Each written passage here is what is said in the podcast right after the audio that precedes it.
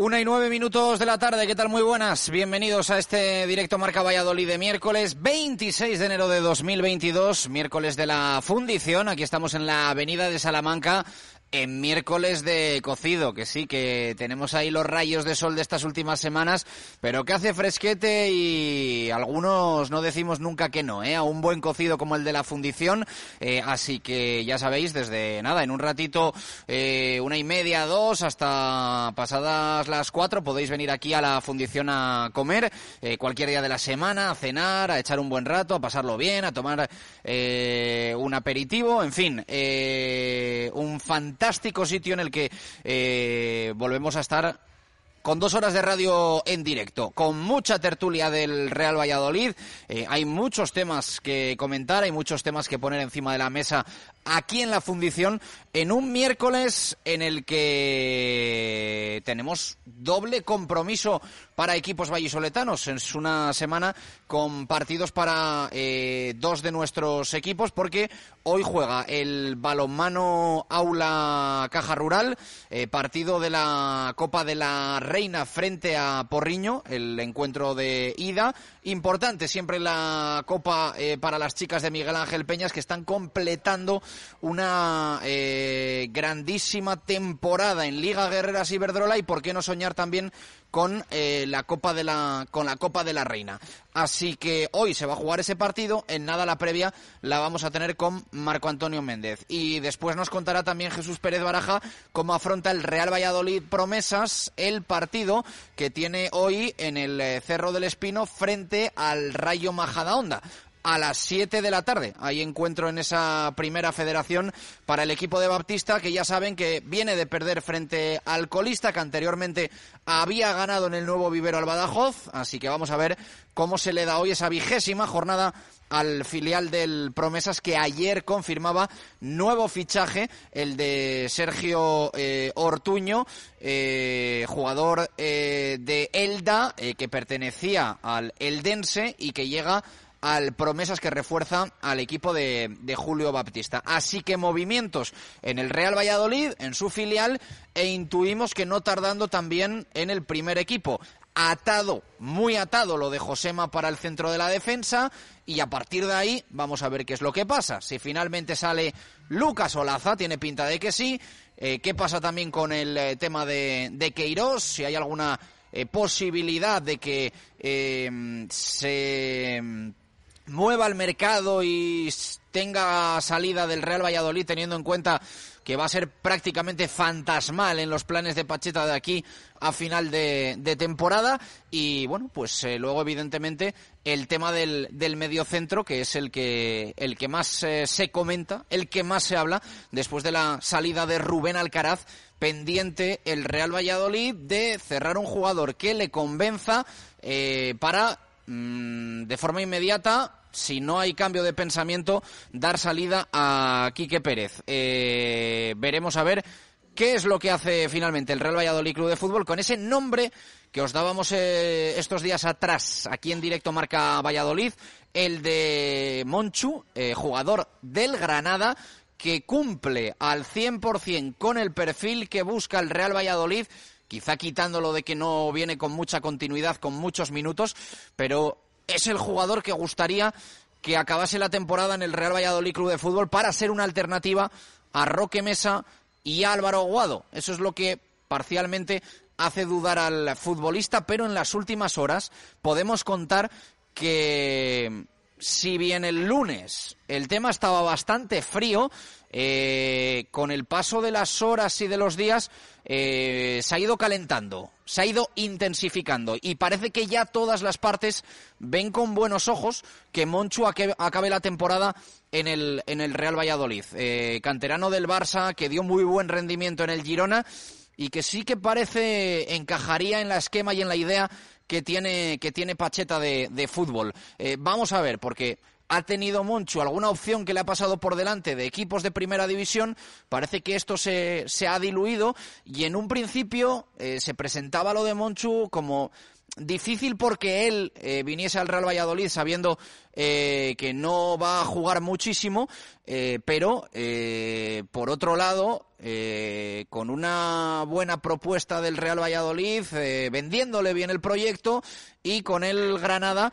eh, bueno, pues eh, ya digo, cada vez viendo con, mejores ojos el dar salida, el dar salida al futbolista.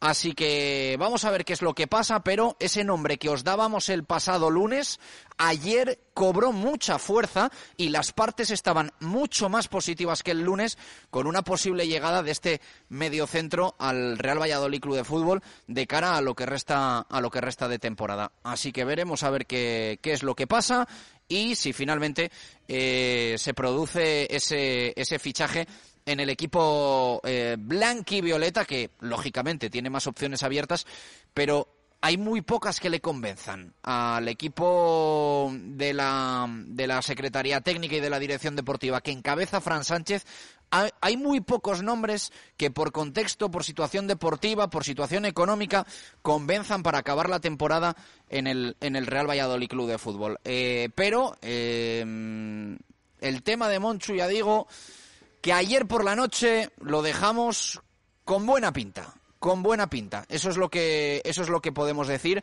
Eh, una vez preguntadas, pues prácticamente a todas las partes que, conforman esa, esa operación. Pero eh, también nos decían que cautela, que paciencia, que hasta el lunes pueden pasar eh, cositas, pero una de las que pueden pasar es que Monchu eh, acabe como jugador del Real Valladolid Club de Fútbol. Eh, voy a saludar, a, saludar a Jesús Pérez Baraja. Eh, nos está esperando además Marco Antonio Méndez, al que nada le doy paso para la previa del Caja Rural Aula. Baraja, ¿qué tal? Muy buenas, ¿cómo estás? ¿Qué tal? Buenas tardes. fíjate que es difícil, tal y como está el mercado, que un jugador guste y prácticamente genere mm, aprobación de gran parte de los seguidores del Real Valladolid. Y Monchu es el caso, ¿eh? Fíjate que han salido nombres y todo el mundo se llevaba las manos a la cabeza con esa respuesta. Para eso me hubiese quedado con Rubén Alcaraz.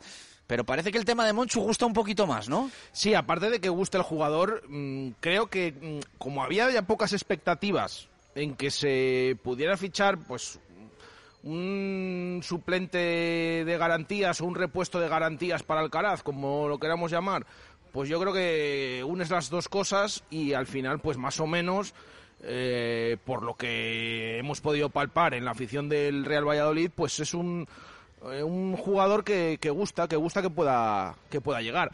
Vamos a ver qué, qué, pasa finalmente, pero sí que es verdad que dentro de los nombres que habían salido y dentro de que eh, te quedes sin Rubén Alcaraz, pues es una de las opciones que posiblemente gusten más al, al aficionado que aún así eh, somos conscientes, y lo llevamos diciendo todos estos días, de lo complicada que es la, la situación y sobre todo la operación de convencer a un futbolista que venga para ser alternativa A, no para de inicio. Aquí no les pueden engañar de inicio y decir, eh, mira, es que vas a venir y vas a jugar de titular. Les pueden decir que pueden ser importantes pero a ver hasta qué punto. Eh, la temporada es muy larga, eh, ya en algunos partidos se ve, o incluso no terminan todos los encuentros, tanto Aguado como Roque Mesa, pero yo me voy más por ahí en cuanto a la eh, buena acogida que ha tenido este nombre, más por el tema, aparte de, del jugador y de la promesa que es, un chico de 22 años que ya ha estado en segunda división, que lo ha jugado prácticamente todo con el Girona la pasada temporada, eh, y que venga de primera división, de jugar muy poquito con el Granada, es por eso, porque quizás no se esperaba que a última hora pues hubiera un repuesto más o menos que gustara y de posibles garantías. Así que yo por ahí también lo, lo, oriento más la opinión del aficionado, pero es cierto que parece que el nombre ha gustado y veremos si se termina de concretar esta operación. Bueno, pues eh, el nombre de Monchu ya decimos que ha ido eh, aumentando en protagonismo con el paso de los días y el paso de las horas.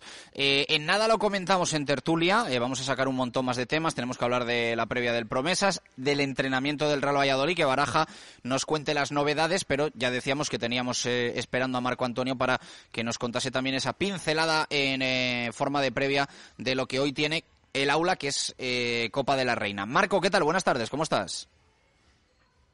Hola, Chus. Buenas y marcadas tardes. Y vamos a ver, ¿no? Cómo se le da ese encuentro a las chicas de Miguel Ángel Peñas con los deberes hechos en Liga. Eh, queda mucho, evidentemente, todavía para confirmar esa buena posición que tiene ahora mismo el, el Aula Caja Rural en, Liga Guerreras Iberdrola y a ver si acompaña también en la, en la Copa de la Reina del Tema, que siempre es una competición que, que gusta y que ilusiona, ¿no? Sí, es cierto lo que acabas de comentar. Parte el aula que ha partido esta mañana, valga la redundancia, a primera hora con destino a tierras gallegas, pero parte con un inconveniente más que notable. No estará en tierras de Galicia, en Porriño, el técnico vallisoletano Miguel Ángel Peñas, que ha tenido que cambiar su directriz por un viaje a Sevilla, relámpago, producido casi de inmediatamente anterior, como consecuencia del fallecimiento de su suegro.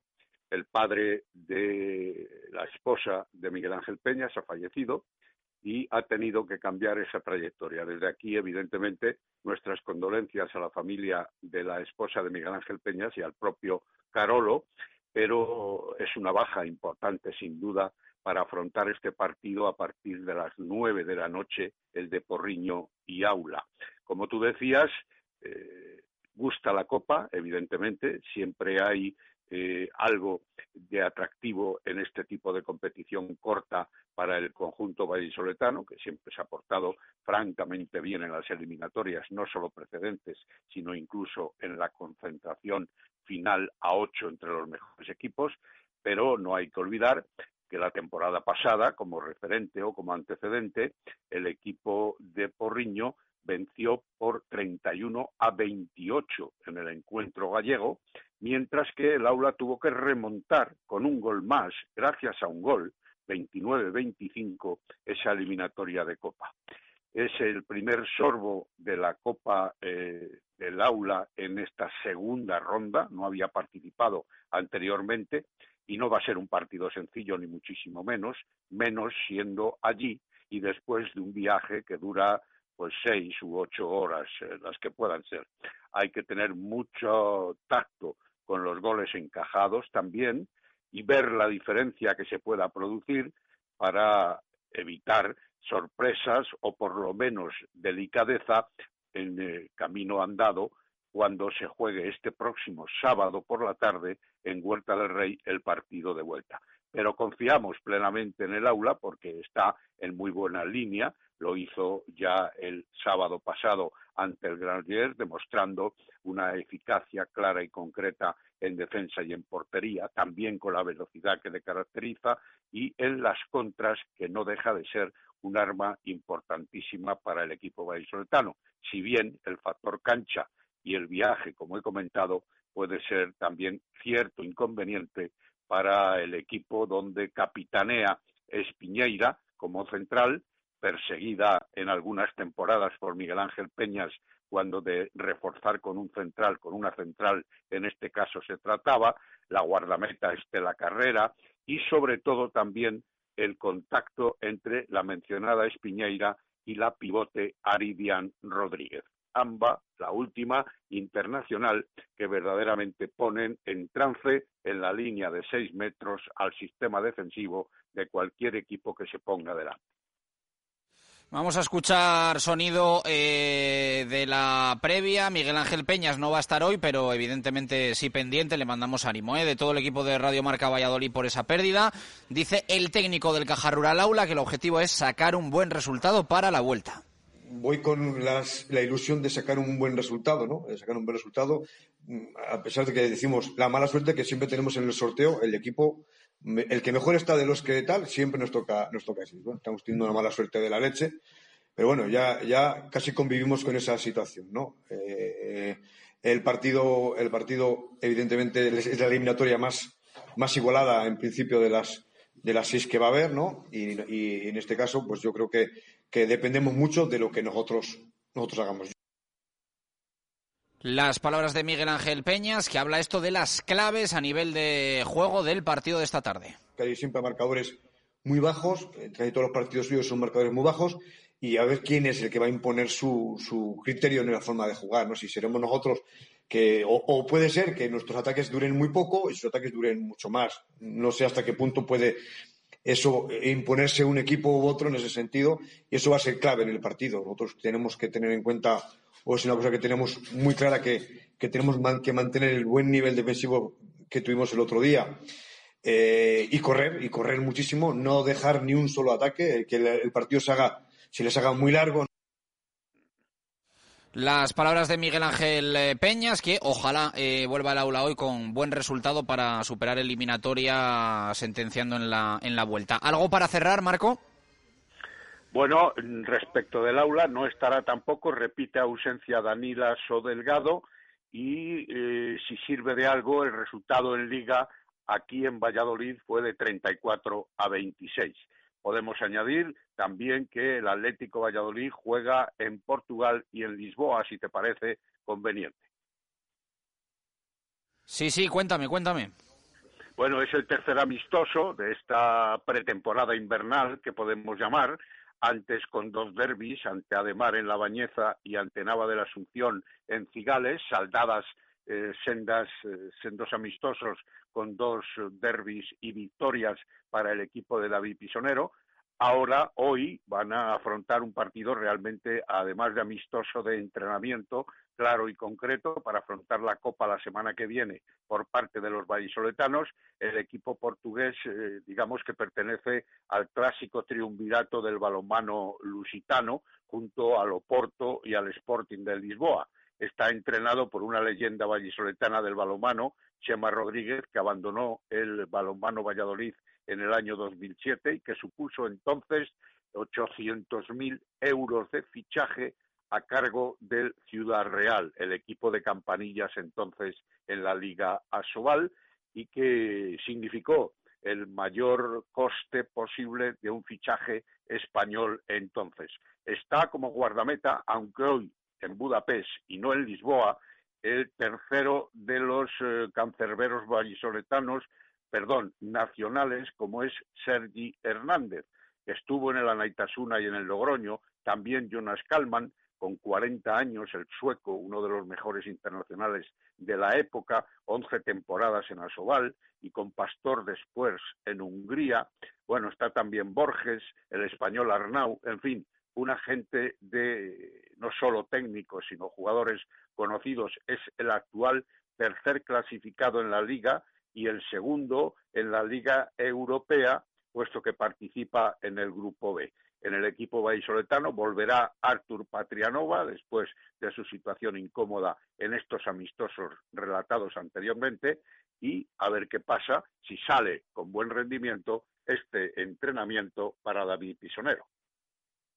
Pues queda contado mañana todo lo que den de sí los, los encuentros, especialmente el de la Copa de la Reina. Eh, un abrazo fuerte, Marco, gracias. Adiós, hasta mañana, así será. Una y 26 minutos de la tarde en el directo Marca Valladolid de jueves. Contaremos, ojalá, buen resultado para, para el Caja Rural Aula. Una y 27, ya está por aquí Luis Mi Quintana, está David Albuena, está Pedro Rodríguez.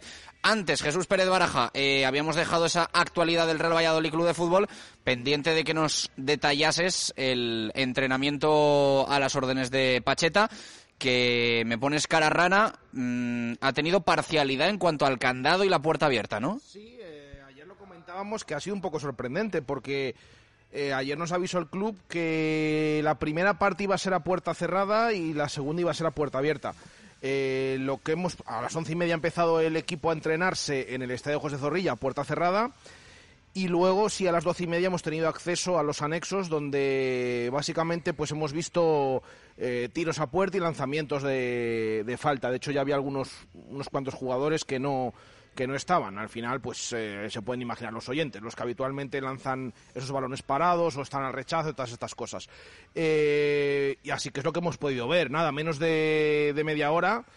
Eh, que hombre, posiblemente si fuera todo puerta cerrada, pues menos incluso podríamos, podríamos ver. Pero bueno, sí que es verdad que el de mañana va a ser a puerta cerrada, que es el último entrenamiento. Bueno, hay una sesión de activación el mismo viernes, por ser el partido a las nueve de la noche y ser aquí en Valladolid. Pero Hoy hemos podido ver esos últimos minutos de entrenamiento que ya son los últimos antes eh, para nosotros, para poder ver antes de ese partido ante el Sporting del próximo viernes. Eh, ya digo que en lo que hemos podido ver no había unos cuantos jugadores, no estaban por el hecho de, no tirar esas faltas, pero sí que el club eh, ha informado pues que las novedades son las mismas que ayer. faltan esos jugadores que están con sus selecciones, como son Gonzalo Plata, Seidi Yanco y también Fresneda Bueno, Fresneda que tenía hasta hoy, creo, era del 24 al 26 esos entrenamientos con la selección sub-18, así que seguramente mañana se pueda reincorporar al, grupo. Y aparte el tema de los lesionados, eh, hoy ha habido lanzamientos de faltas y tampoco ha estado Pablo Díaz que ha vuelto a estar al margen. Vamos a ver qué es lo que puede pasar porque si el otro día ya anunció Pacheta que podía entrar en la lista de convocados ante el Real Zaragoza, finalmente no entró y esta semana pues eh, el entrenamiento de ayer fue especial por aquello de tanto movimiento, cambio de posiciones, pero hoy tampoco ha estado en el, en el lanzamiento de, de balones parado, que precisamente es una de sus especialidades. Eh, vamos a ver si finalmente está o no está para el partido del viernes, al menos para tener algunos minutos, pero ya ha faltado dos entrenamientos o al menos ha estado al margen. Así que mañana es el turno para que comparezca Pacheta, a eso de la una y cuarto. Escucharemos al técnico y veremos qué detalla de este caso de Herbías y de otros casos y de cómo llega el equipo a ese enfrentamiento contra el Sporting del eh, viernes a las 9 de la noche. Una y 29 minutos de la tarde, eh, directo marca Valladolid de miércoles desde la fundición. Eh, voy a ir saludando Luis Mi Quintana, ¿qué tal? Muy buenas, ¿cómo estás? Hola, buenas tardes. Abrimos micros también de Pedro Rodríguez y de David Balbuena. Balbu, ¿qué tal? ¿Cómo estás? Hola, buenas tardes. Hola, Pedro, muy buenas. Muy buenas tardes. Acercaros al micro que, que, que se os tiene que escuchar que se os tiene que escuchar bien. Eh, mira, viene Luis Mioy con cara de pícaro. Eso es que no le gustó lo de Zaragoza. Eh, vamos a hacer una pausa y aquí en la fundición nos metemos en harina de todos los temas de actualidad del Real Valladolid, mercado de fichajes, lo de Zaragoza, el viernes frente al Sporting, el Almería, el Eibar y todo lo que rodea al Pucela. A la vuelta, desde aquí, desde la fundición. Directo Marca Valladolid desde la fundición. Chus Rodríguez. Llega el frío, pero en la fundición entramos en calor abiertos todos los días. Un espacio único en Valladolid ideal para grupos, celebraciones, amigos, familia, pareja o compañeros de trabajo. Menú diario, cocido los miércoles, sábados de Love Music y el mejor fútbol con las mejores cervezas. Parque infantil ya abierto, los mejores cumpleaños para que disfruten pequeños y mayores. Y todo junto a nuestra bolera Bowling Zul, La Fundición, Avenida de Salamanca. Ven a la clínica Podólogos Diego Domínguez y deja que nosotros cuidemos tus pies. Lo último en tecnología, sin listas de espera, nuevas y modernas instalaciones y todos los servicios podológicos en un solo centro, con cuatro especialistas en terapias láser, cirugía de uña, estudio de la pisada y mucho más en Clínica Podólogos Diego Domínguez, calle María de Molina 18, primera izquierda, Valladolid, www.podologosdiegodomínguez.com. Las victorias del deporte vallisoletano las celebramos con bodegas Carramimbre. Verdejo, roble, crianza, reserva, altamimbre. Bodegas Carramimbre, un vino orgulloso de su tierra y de su deporte. ¿Adquiriste un vehículo entre el año 2006 y el 2013? Estás de suerte. Tienes derecho a una devolución del 10% del precio de compra únicamente presentando tu factura. 10 Sánchez Abogados. Reclamación inmediata. Cita sin compromiso. Consúltenos en el 983 2099 88. 10 Sánchez Abogados. En Valladolid, Plaza Cruz Verde 3. Ecovidrio y los oyentes de Radio Marca Valladolid eligen cada jornada a los mejores jugadores del Real Valladolid. Entra en nuestras redes sociales al finalizar los partidos. Reparte 3-2 y un punto entre los que para ti han sido los más destacados y gana un mini glue Ecovidrio para reciclar en casa. Ecovidrio, el vidrio al verde. Nos has acompañado en grandes finales y hemos levantado decenas de títulos. Pero la historia del BRAC también se escribe el próximo sábado a partir de las cuatro y media de la tarde. Apóyanos frente a Vizcaya Guernica en Pepe Rojo y anima a nuestro equipo sub-23 a las 3. BRAC Quesos Entre Pinares, con la misma ilusión. Rugby, cachopo, balonmano, arroz con carabineros, baloncesto, arroz meloso con rabo. En Barco, lo único que mezclamos con el deporte es la gastronomía. Disfruta en Barco del mejor ambiente deportivo. Barco, pasión por el deporte y pasión por la cocina. Barco, Plaza del Salvador 7, frente a Oletum. El marinero y el capitán se reunieron en un bar ¿Qué pedimos? ¿Conoces ya Torondos, clarete de bodega cooperativa Cigales? El rosado, dices, ¿no? No, no, el clarete. Fue el Cigales más premiado del año pasado y en 2021 está arrasando también. Han recuperado la elaboración de la manera tradicional, con sus viñedos casi centenarios y almacenamiento en sus depósitos de hormigón, todos recién restaurados. El resultado es un vino fresco, vivo, de color intenso y aromas florales. El que está de moda en Valladolid entre jóvenes y mayores. Perfecto para compartir buenos ratos con amigos. ¡Me lo pido! Por favor, dos claretes, dos torondos. Torondos, posiblemente el mejor clarete de Cigales. Este viernes a partir de las ocho y media de la tarde la previa y a las nueve el partido entre Real Valladolid y Sporting de Gijón.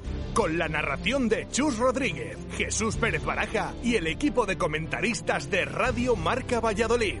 Escúchanos en el 101.5 FM, app radiomarcavalladolid.com y Twitch. Con el patrocinio de la Fundición, Oliver, Fonesval, Carramimbre, Distribuciones Saborea, Rehabilitaciones Gaitán, Paraíso 13, La Rana de Oro, Vintage 10, La Maroma, El Manitas, Menave, Ecovidrio, Torondos, Nuovac y Comercial Ulsa. Directo Marca Valladolid desde la Fundición. Chus Rodríguez.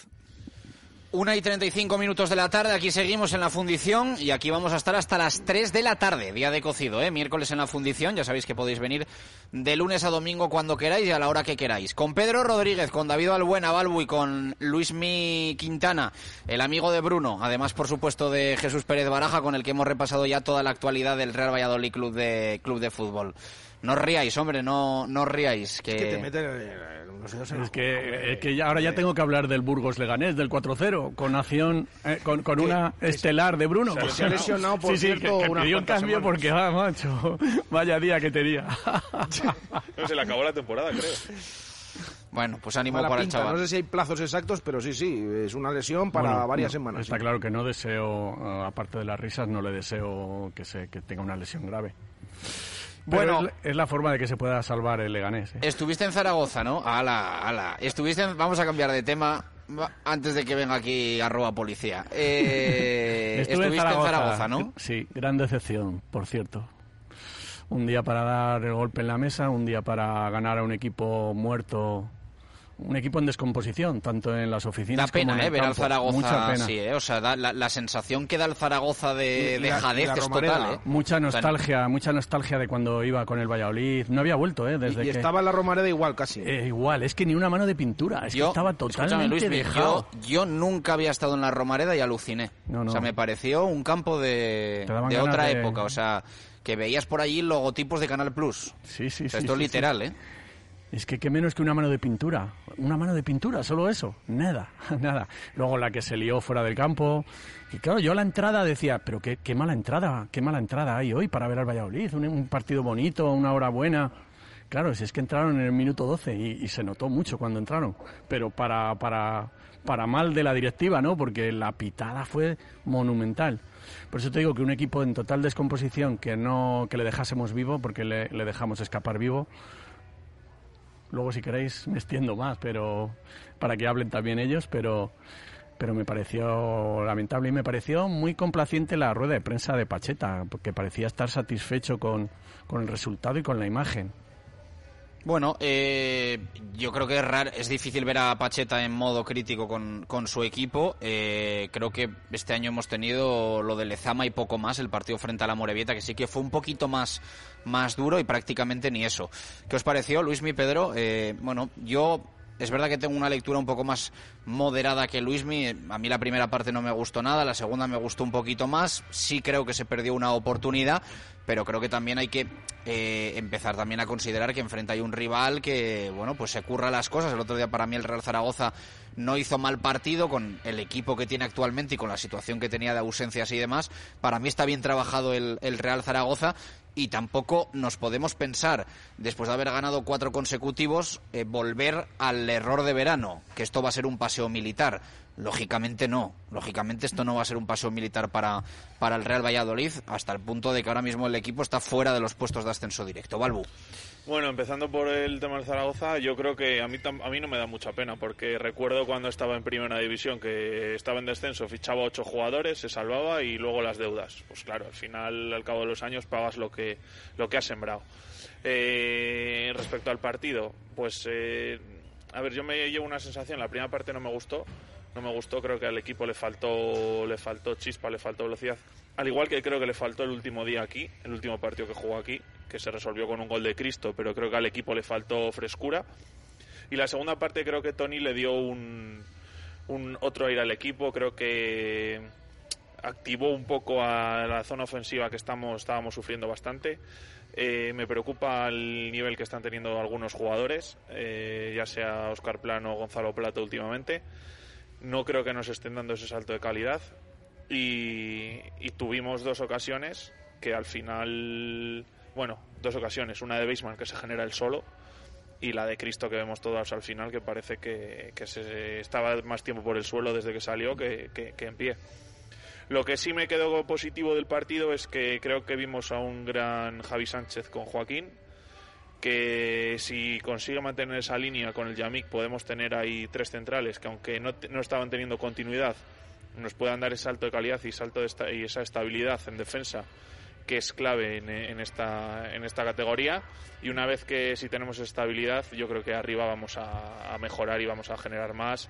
Ahora mismo Tony está en un momento en el que tiene que ser titular sí o sí y esperando recuperar la mejor versión de, de Sergio León pues, hombre, si se cumpliese todo eso, tendría buena pinta el equipo. Estoy contigo en que, evidentemente, hay que valorar eh, el tema de la portería cero y el tema de que eh, alternativas a el Yami con un Javi Sánchez que nos ha dejado muchas dudas en su etapa en Valladolid, empiece a sentarse y empiece a dar buen, buen rendimiento. ¿no? Yo creo que es de lo, de lo más positivo de las últimas jornadas. Sí, yo creo que al final el, el tener esa estabilidad en, en, los, en, los, centrales que no hemos tenido en todo el año, creo que al equipo le puede dar más. Además, después del otro día que vimos un buen nivel de los centrales, los que vimos un poco menos nivel fueron los laterales, que estaban siendo casi de lo mejor del año. Entonces, a ver si somos capaces de unir todas las piezas y sacar un equipo que, que pueda ser solvente fuera de casa, que es lo que nos está costando más este año. Pedro. A ver, yo creo que otra vez volvimos a ver el otro día un Real Valladolid que da momentos, da momentos, da momentos de, equipo importante, da momentos de equipo que somete, da momentos que equipo que parece que puede tener peligro arriba, da momentos, da momentos, pero no da partidos. Al final, esto se viene repitiendo desde prácticamente desde toda la liga. Incluso partidos que hemos terminado hasta ganando por 2-0 y 3-0 no fueron partidos completos, fueron esos momentos, esos fogonazos, esa pólvora. ¿Y qué pasa? Que esos momentos en tantos partidos parece que al Real Valladolid le ha valido, le ha valido, le ha valido para estar ahí, le ha valido para estar arriba y parece que, que con eso nos puede valer. Pero yo creo que al equipo hay que pedirle un poquito más y hay que pedirle que eh, pueda hacer partidos más que momentos. De hecho, si examinamos los últimos siete partidos de liga del Real Valladolid, se da una circunstancia que yo creo que más allá de la anécdota, ya convendría tenerla en cuenta. De estos últimos siete partidos, los dos últimos, o sea, los dos primeros empezando por el final, marcamos tres goles, los dos siguientes marcamos dos goles, los dos siguientes marcamos un gol y el último, el del Zaragoza, hemos marcado cero. O sea, que hay que ponerse las pilas, que como decía Chus, esto no es ningún paseo militar. Y yo creo que eh, que el Valladolid no se tiene que confiar en que por simplemente esos fogonazos, esos momentos de, del partido, vayamos a sacar las cosas adelante. Creo que hay que todavía pedir un poco más. Yo discrepo un poquito con lo que habéis dicho en una cosa, en que no creo que fuese el mejor partido para valorar la defensa, porque es que es que el Zaragoza no tenía ataque, es que jugaba un chaval de 19 años, de la canterano y no tenía más. Entonces, es que no tiraron ni una vez a portería, no creo que sea un buen partido para valorar a, a... Pero es diferente, Luismi, y tú lo sabes, una cosa es valorar al portero. No, no, te que, hablo de los Masip, centrales igual. Que a sí. Masip no le vimos, bueno, en esa ocasión que, que, paró, pero que no valía.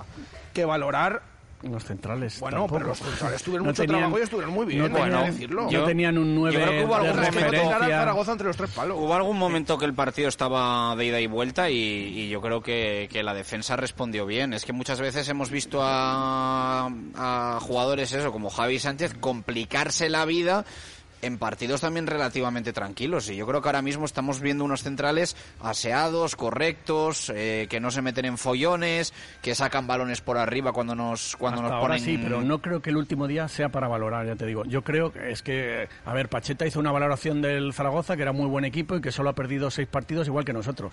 Claro, se le olvidó decir que solo ha ganado cinco, que llevaban, venían de una racha de 1 de 12, ahora llevan dos de 15, dos puntos de 15, que han vendido al mejor jugador que tenían a la Almería que no tenía nada, el otro día jugaba con tres canteranos, es que arriba no tenía absolutamente nada, no es un partido, por eso te digo, es que no llevamos, tiraron- llevamos cuatro porterías a cero de forma consecutiva. Correcto. Yo creo que Ahí a sí. eso hay que empezar a darle un poco más de Ahí valor sí. y no de, ca- de casualidad. ¿eh? No. Eh, Estoy de acuerdo en esos partidos, pero en este último es que de verdad, es que jugábamos contra, contra un equipo que, que es que además ni nos presionaba la salida de balón, que es algo habitual. Replegaba a medio campo y nos esperaba ahí. Y yo creo que hasta se sorprendió Roque Mesa, que, que decía "Uf, que, que- que fue uno de sus peores partidos hasta ahora, siendo, siendo el mejor de la temporada, yo creo que un poco sorprendido por eso, de que le dejaran sacar el balón tan limpiamente y tan fácilmente hasta entrar en- en campo contrario.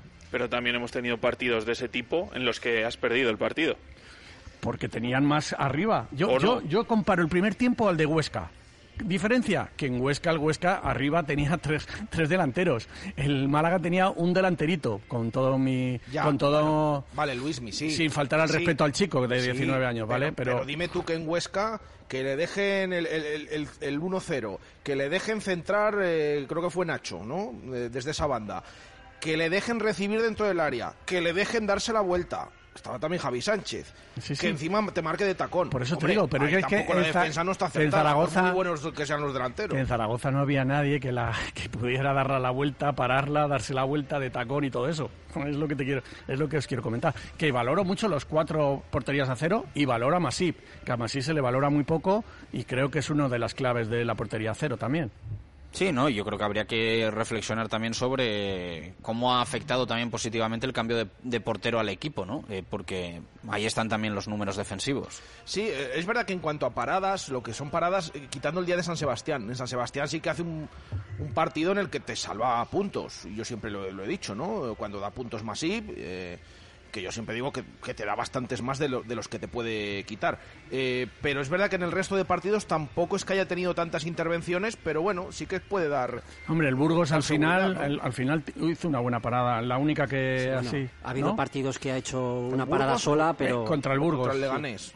Contra el Leganés. Al final No del caigo yo partido ahora ya en esa que dices de contra el contra Burgos. el Burgos, la única que llegaron al final ya que dijimos no Pero fue, fue fuera, fuera, Fue, fue fuera, fuera, fue fue fuera, fuera, sí. fue fuera. Perdón, perdón. El Leganés tuvo El esa Leganés, parada, pero bueno, que fue casi más fallo de, de Bautista, aunque la aguanta bien y en el suelo y tal, el encima. Sí, sí, sí. Pero, pero sí que en San Sebastián, bueno, en San Sebastián dio un recital, eso hay que reconocerlo. Eh, y decía ayer el propio protagonista, bueno, eh, o sea, esto, esto de lo que decía Pedro también, de que hemos ido marcando menos goles, menos goles, menos goles, hasta que no hemos marcado ninguno. No sé si veis alguna diferencia en lo que es en sí el juego del Real Valladolid para que eso se produzca, tanto para dejar la portería a cero como para, para, que- para que marca- marques menos Ah, Hay goles. una decisión que es clara desde ese, desde ese momento, que es el dejar de jugar con dos delanteros. Eso es un. Desde que jugó, eh, jugó Oscar Plano contra la Real Sociedad, eh, son los cuatro partidos que vamos, claro. Eh, estamos posiblemente mejor defensivamente o sufriendo menos, porque el equipo está igual un poco más compensado, pero también estás generando menos en ataque. No es lo mismo que Beisman esté con Sergio en arriba y tengan un central para cada uno, a que tenga Beisman contra los dos, de la- dos centrales. Entonces, en sistema de juego es evidente que ha habido un cambio. Eh, también te digo, el Valladolid ahora mismo, como hemos, yo acabo de mirar ahora en la aplicación que muchos conocemos, los últimos cinco partidos es el equipo más en forma, de los últimos 10 también, de los últimos 15 también. Entonces, eh, estoy de acuerdo en que tenemos que ser críticos con el nivel de juego, como he dicho, que creo que le está faltando frescura últimamente al equipo, pero creo que el- hemos dejado por lo menos estos últimos tiempos de pegar los petardazos que hemos pegado durante este año, como Morevieta, Burgos, etcétera. Sí, claro, totalmente de acuerdo en ese sentido. En ese sentido el equipo ya parece más hecho, ya parece más eh, fiable en no pegar esos partidos que dices, pero pero la salida en Zaragoza es un paso atrás. Eh, no, no llega a nivel de petardazo, ¿de acuerdo? Claro, pasa lo que pasa Luismi, ¿qué hubiera pasado con otro tipo de rival enfrente? Pero eh, la salida en Zaragoza, como después de cuatro victorias seguidas, como que íbamos a ganar el partido ya sin bajarnos del autobús, a mí no me gustó nada esa salida. Yo creo que el que el equipo esté segundo, ahora tercero, no exime de poder criticar lo que creamos que está mal. Eh, yo creo que esa salida es un pasito atrás en el progreso que estamos haciendo. Mm, y creo que, que, hay que hay que ponerse las pilas, ¿eh? que no se crean que, está todo hecho, porque al final, eh, bueno, pues el equipo ha arrastrado muchas jornadas, eh, aquellos petardazos, como tú dices, de aquellas tres derrotas consecutivas llevamos unos números, en cuanto a números, buenísimos desde hace mucho tiempo, pero fíjate, todo eso no ha servido ni siquiera para estar ahora en puestos de ascenso directo. O sea, eh, no es que no sirva para nada lo que hemos hecho, pero realmente no hemos hecho nada. Nos hemos colocado ahí, pero ahora hay que mantenerse y ahora hay que seguir. No por ala, como ya lo hemos hecho. Veníamos muy bien, pero si analizamos el último partido nuestro y el último partido, que para mí creo que si lo habéis visto fue un partidazo, el Almería-Eibar, pues dices, joder, estos juegan en otra. Estos es, comparando el último partido, es verdad que nosotros veníamos muy bien, pero en este último partido eh, el, los dos partidos parecían, no sé, uno casi muy cerca de primera división y el otro muy de segunda. ¿Tú ahora consideras al Valladolid mejor equipo que hace unos meses? Sí, sí, sí. sí. Y, y cuando el Valladolid se enfrentó al Eibar y se enfrentó al Almería, ¿le viste muy inferior?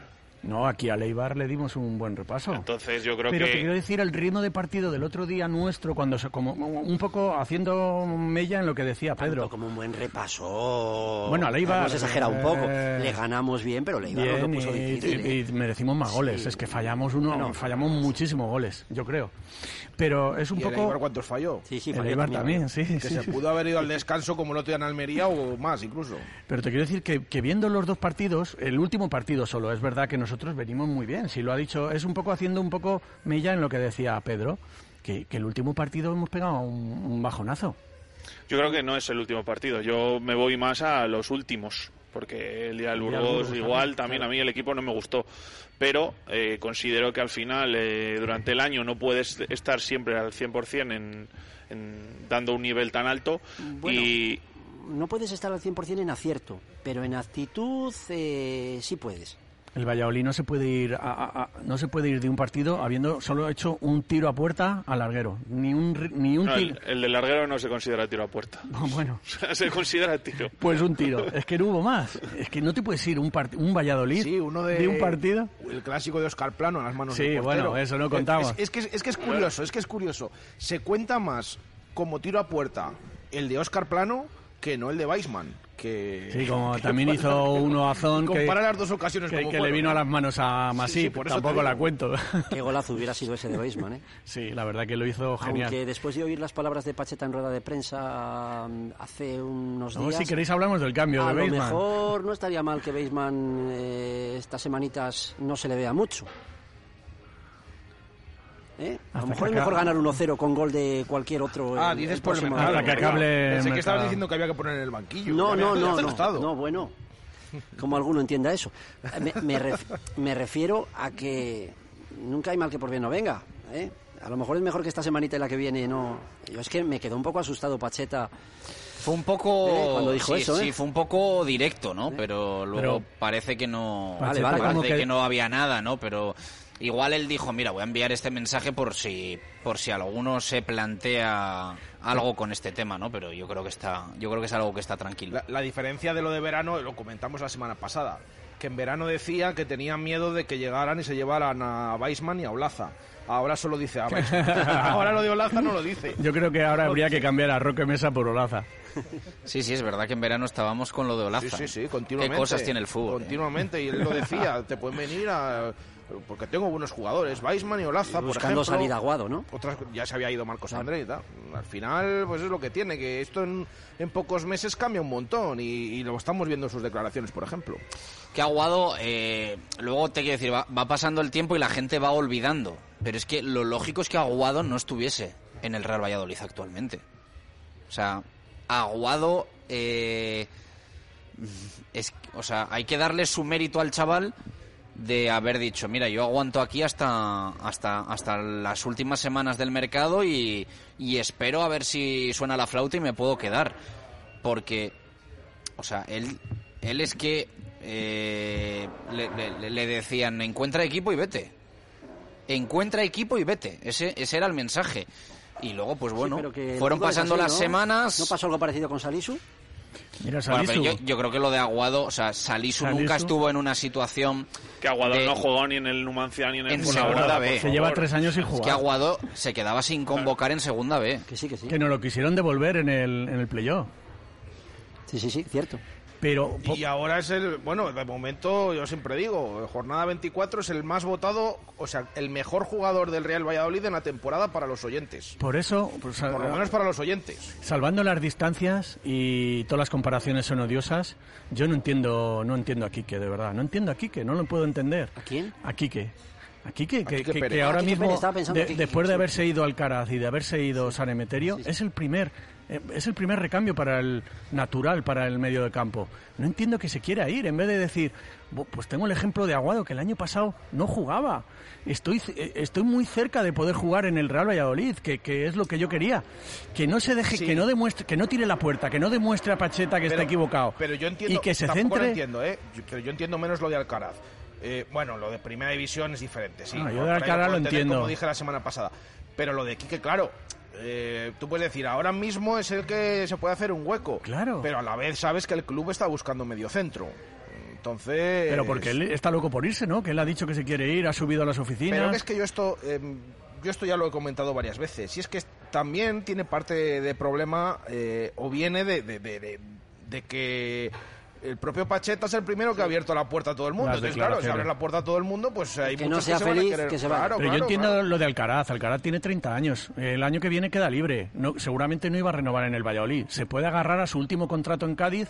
Es lógico. Y ahí Pacheta puede tener razón. ¿Cómo Sí, voy a cerrar la puerta a un al que entiendo tipo menos es al Real Valladolid, que le deje salir. que... Vale. No, no al jugador que se quiera marchar. Y ahí, bueno, pues puedes entender un poco lo de Pacheta, del que, que- el que quiera irse es su último contrato, que cómo le voy a quitar de ganar dinero. Bueno, eh, en el Cádiz tampoco creo que vaya a pelear por, por, por torneos o como decía que... Pero bueno, pero lo de Quique de verdad es que no lo entiendo, no lo entiendo. Un jugador que está muy cerca de poder, de poder jugar, que está muy cerca.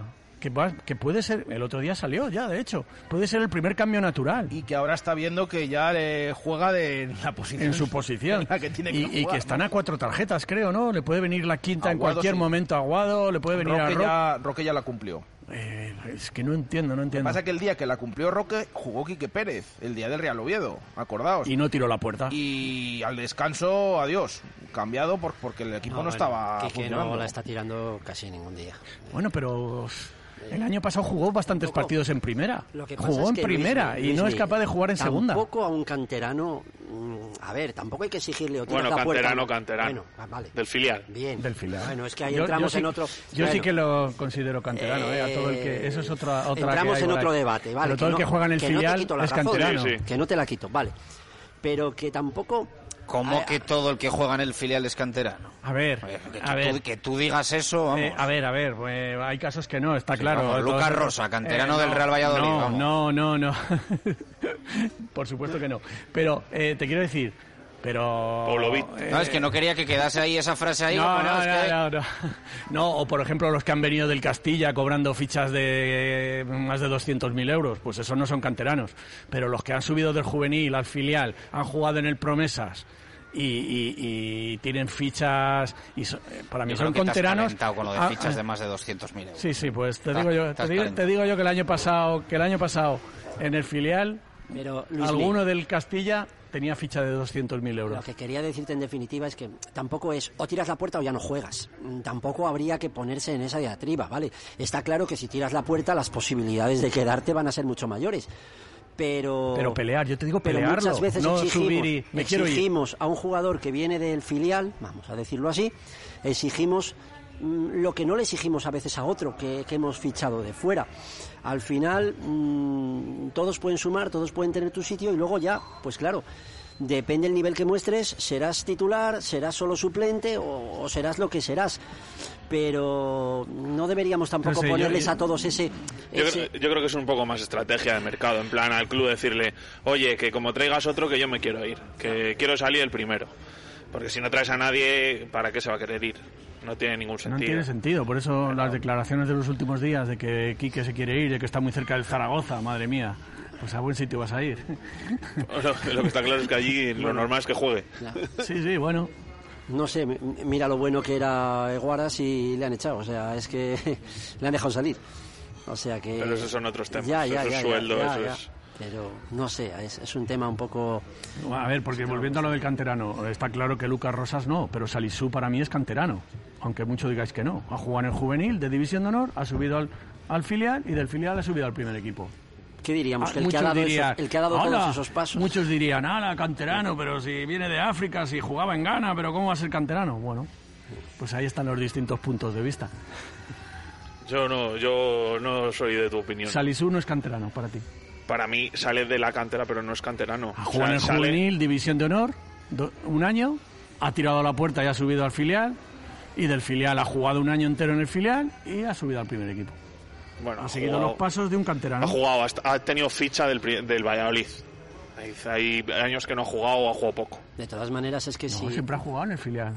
Es- Le salvó, fue la, fue la clave para que lo salvara el año del sargento de hierro. Si dejamos la acepción de canterano solo a lo que era tradicionalmente canterano, es que no nos quedaría casi ninguno, pero no solo antes canterano era el que era de- Eh, Claro, o sea, ¿De dónde es canterano este? es que Al- al realmente, final vas viendo y realmente no David, cuadra hay que, hay que cambiar un poco lo que era el canterano de toda la vida, porque si no, no nos queda ninguno.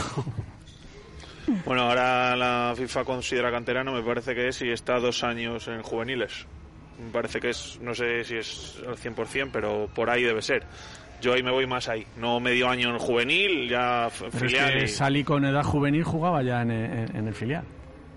hasta que tuvo ficha. Primero igual al principio no tuvo ficha.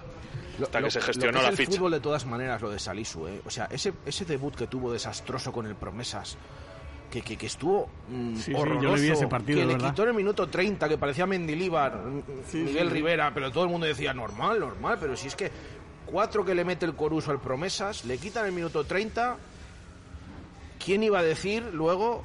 A ver, en ese partido, luego desde, o sea, con todo lo que vimos después y el espectáculo que dio en el resto de encuentros, pues Sí, pero, el primer pero no es quien iba a decir, que no lo iban a decir ni sus propios aficionados ahora, que cuando llega a Inglaterra no va ni convocado durante muchísimo tiempo. Pero, y bueno, muchos mismos allí decían, pero este que hemos fichado si no debe valer ni para... Y fíjate, Marcos o sea, André. o sea, es que hasta allí mismo se han sorprendido. El otro día fue el mejor, ahora ya le, que- le quieren todo- todos los grandes. Yo recuerdo hace el año pasado que dije en esta, en esta tertulia que, que sonaba, no sé si era verdad o no, era un canto de sirena que le quería el Atlético Madrid.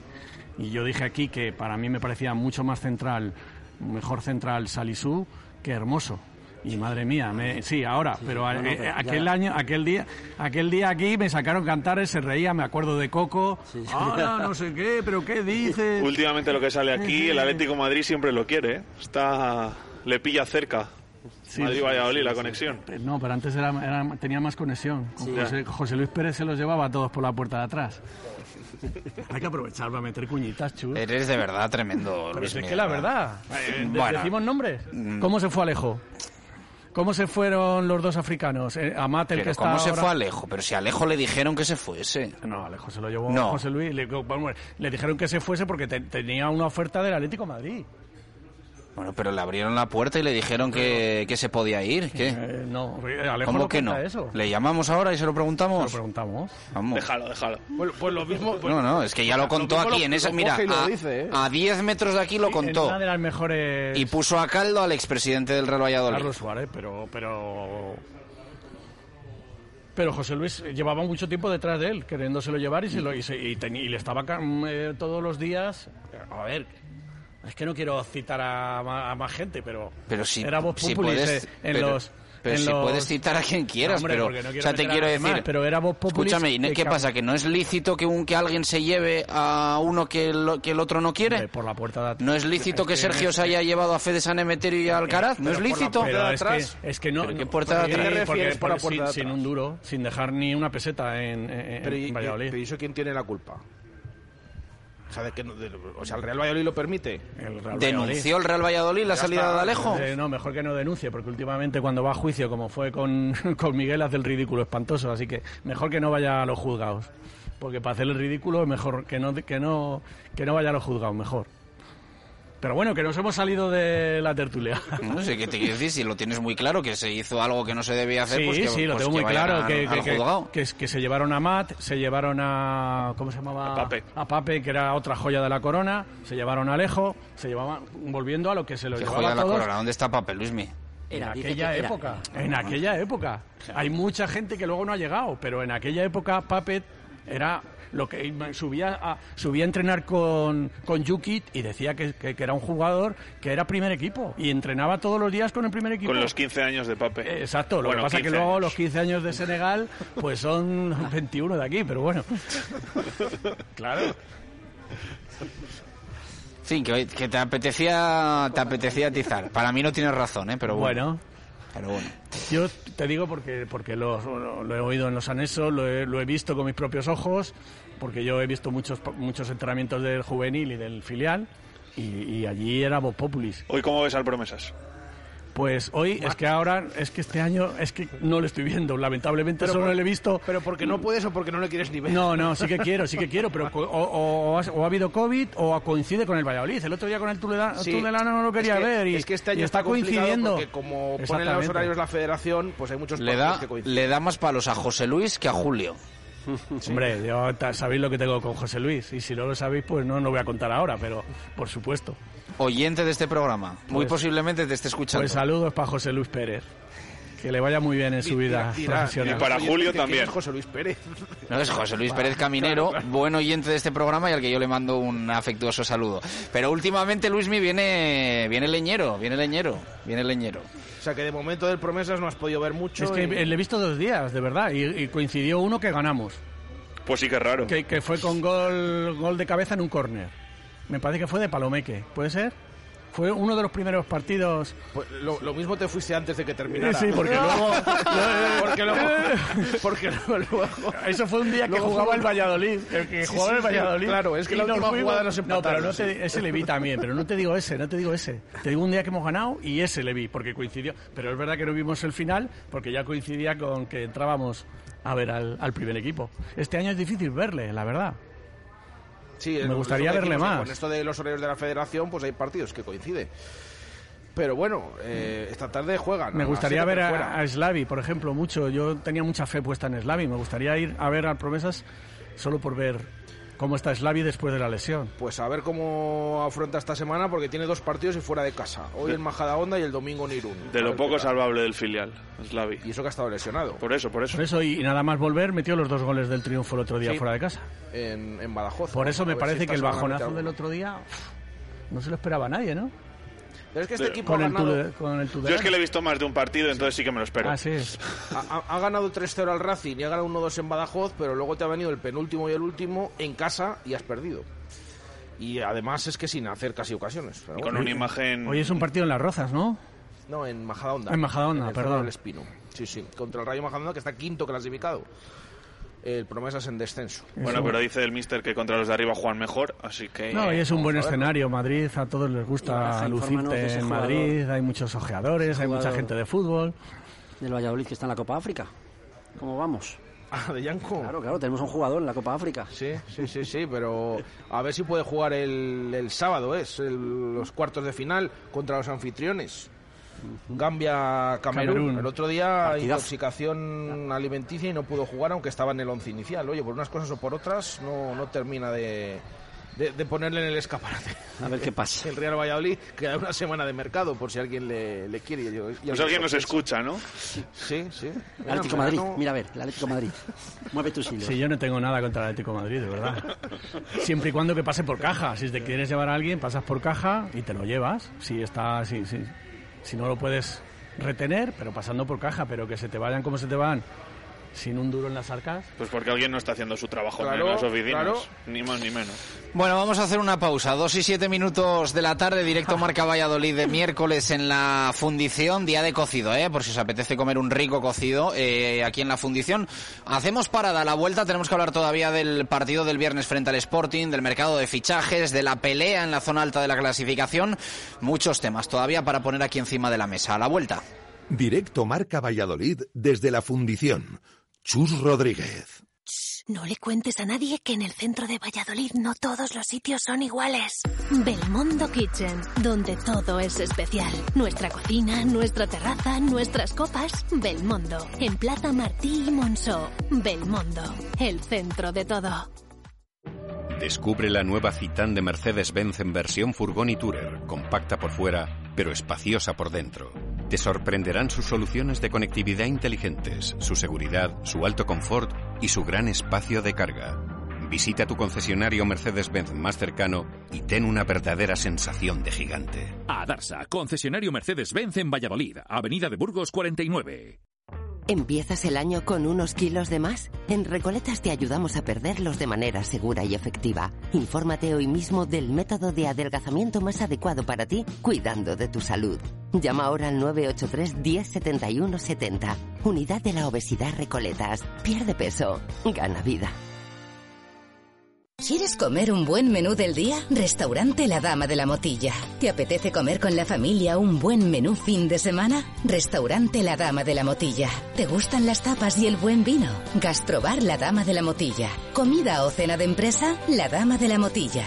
Consulta nuestros menús de bodas y comuniones. Te sorprenderán. En el corazón de Fuensaldaña, La Dama de la Motilla. En 1965, Vicente Hernández abrió la primera tienda Oliver en Valladolid.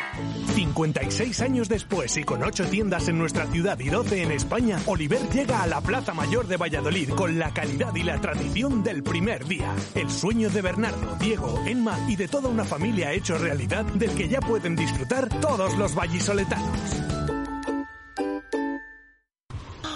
El futuro ha llegado. DFSK, la revolución verde de los automóviles. Ahorra un 50% en la factura del combustible con el F5, el 580, el Seres 3 Electric y nuestros industriales eco. DFSK Valladolid, carretera Danero Gijón 16. Hola, futuro.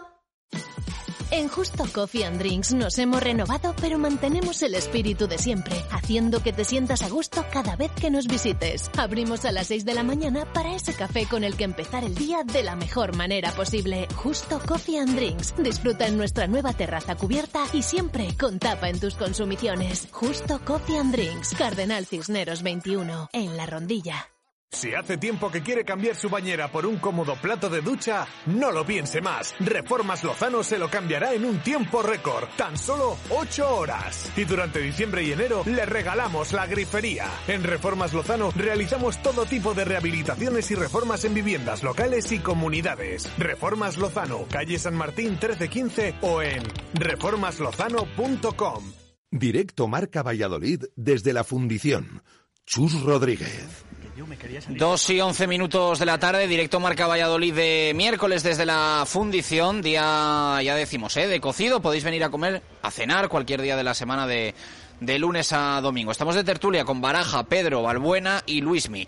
Y os quiero preguntar eh, cómo veis la parte alta de la clasificación y si el otro día es uno de los debates que tenemos esta semana después de eh, el empate, que parecía claramente lo más conveniente, ¿preferéis una victoria del Almería y que se escapase un poquito con respecto a Eibar y Real Valladolid?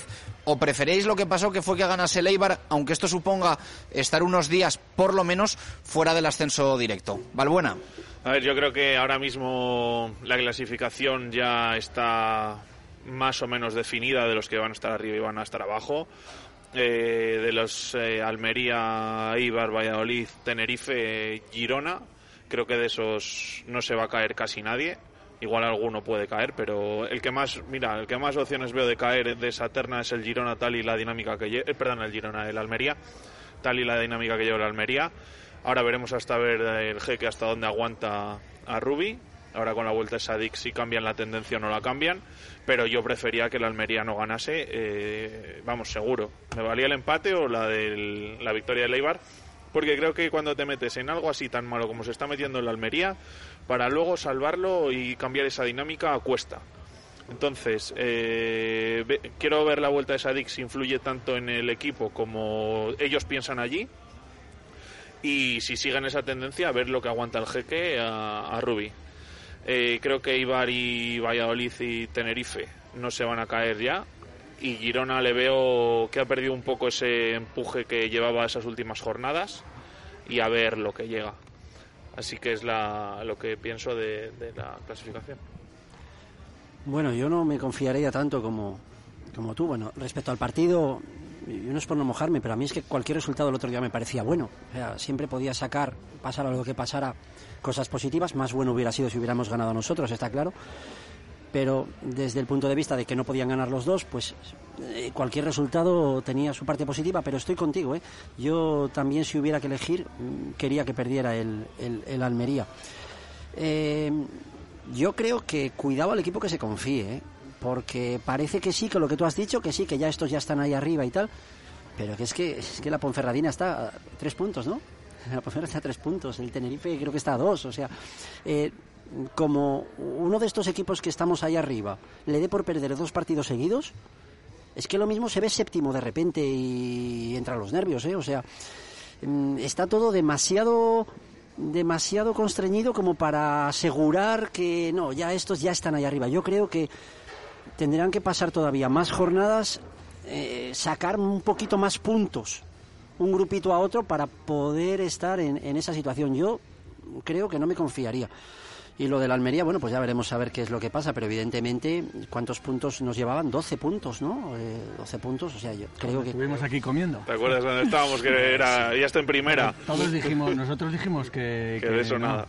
Y pues yo parecía que iba a aumentar la diferencia y no, no restarla. cuando salimos de allí del estadio de los Juegos del Mediterráneo, allí los propios empleados hablaban entre ellos y decían bueno, este año pinta... Y, y, la, y la, prensa, en sala sí, de prensa. Sí, sí, Además, ya... algunos, varios conocidos que tenemos allí estaban como diciendo, sería tal bofetada que este año no ascendiésemos. Por pues, eso, ojo. por eso yo digo que a mí eh, no me sorprende que se haya caído en la Almería, me sorprende de la manera que lo ha hecho, porque es que si es que de eso hace, no estamos diciendo, ¿os acordáis en la primera vuelta? Pues sí es que eso hace dos meses. Sí, hace sí, dos sí. meses nos sacaban 12 puntos. Yo, yo se ha caído de manera ha o sea, juntado también que ha pillado una racha que Eibar y Valladolid han sumado, sumado, sumado, sumado y claro, eh, pues esa mala racha que ha tenido el Valladolid tiempo atrás, ese mal inicio que tuvo el, Alme el Eibar también, pues ahora lo ha tenido también el, el, Almería. Lo que pasa es que el Almería lo ha tenido después. Pero la verdad es que es sorprendente porque el Almería no estaba ganando partidos por casualidad. El Almería estaba ganando los partidos desde un dominio. Bueno, hubo ya una racha en el que bueno, en Gijón ganó en el descuento, hubo otro partido la semana veía, anterior que ganó también le, el descuento. Se le veía... Bueno. Yo, sinceramente, yo antes del partido antes del sábado yo quería un empate y, y por supuesto que ganara el Pucela y, y, hubiese habido un triple empate que hubiera sido muy bonito. Ya después de ver al Pucela que no que no ganó en Zaragoza, pues ya el tema era, yo prefería un empate, la verdad. Pero es verdad que, que yo creo que Sadik es, es bastante determinante. Es el que en esos partidos que dices que al final, que ganaban al final, eran goles de, de Sadik.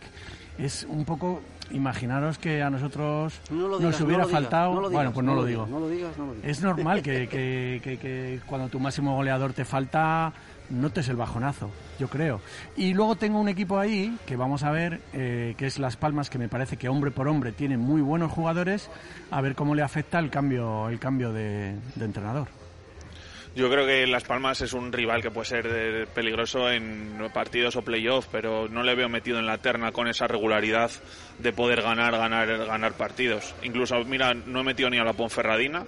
Creo que la Ponferradina no creo que tenga ese nivel de plantilla tan larga. Creo que se le va a hacer larga la temporada.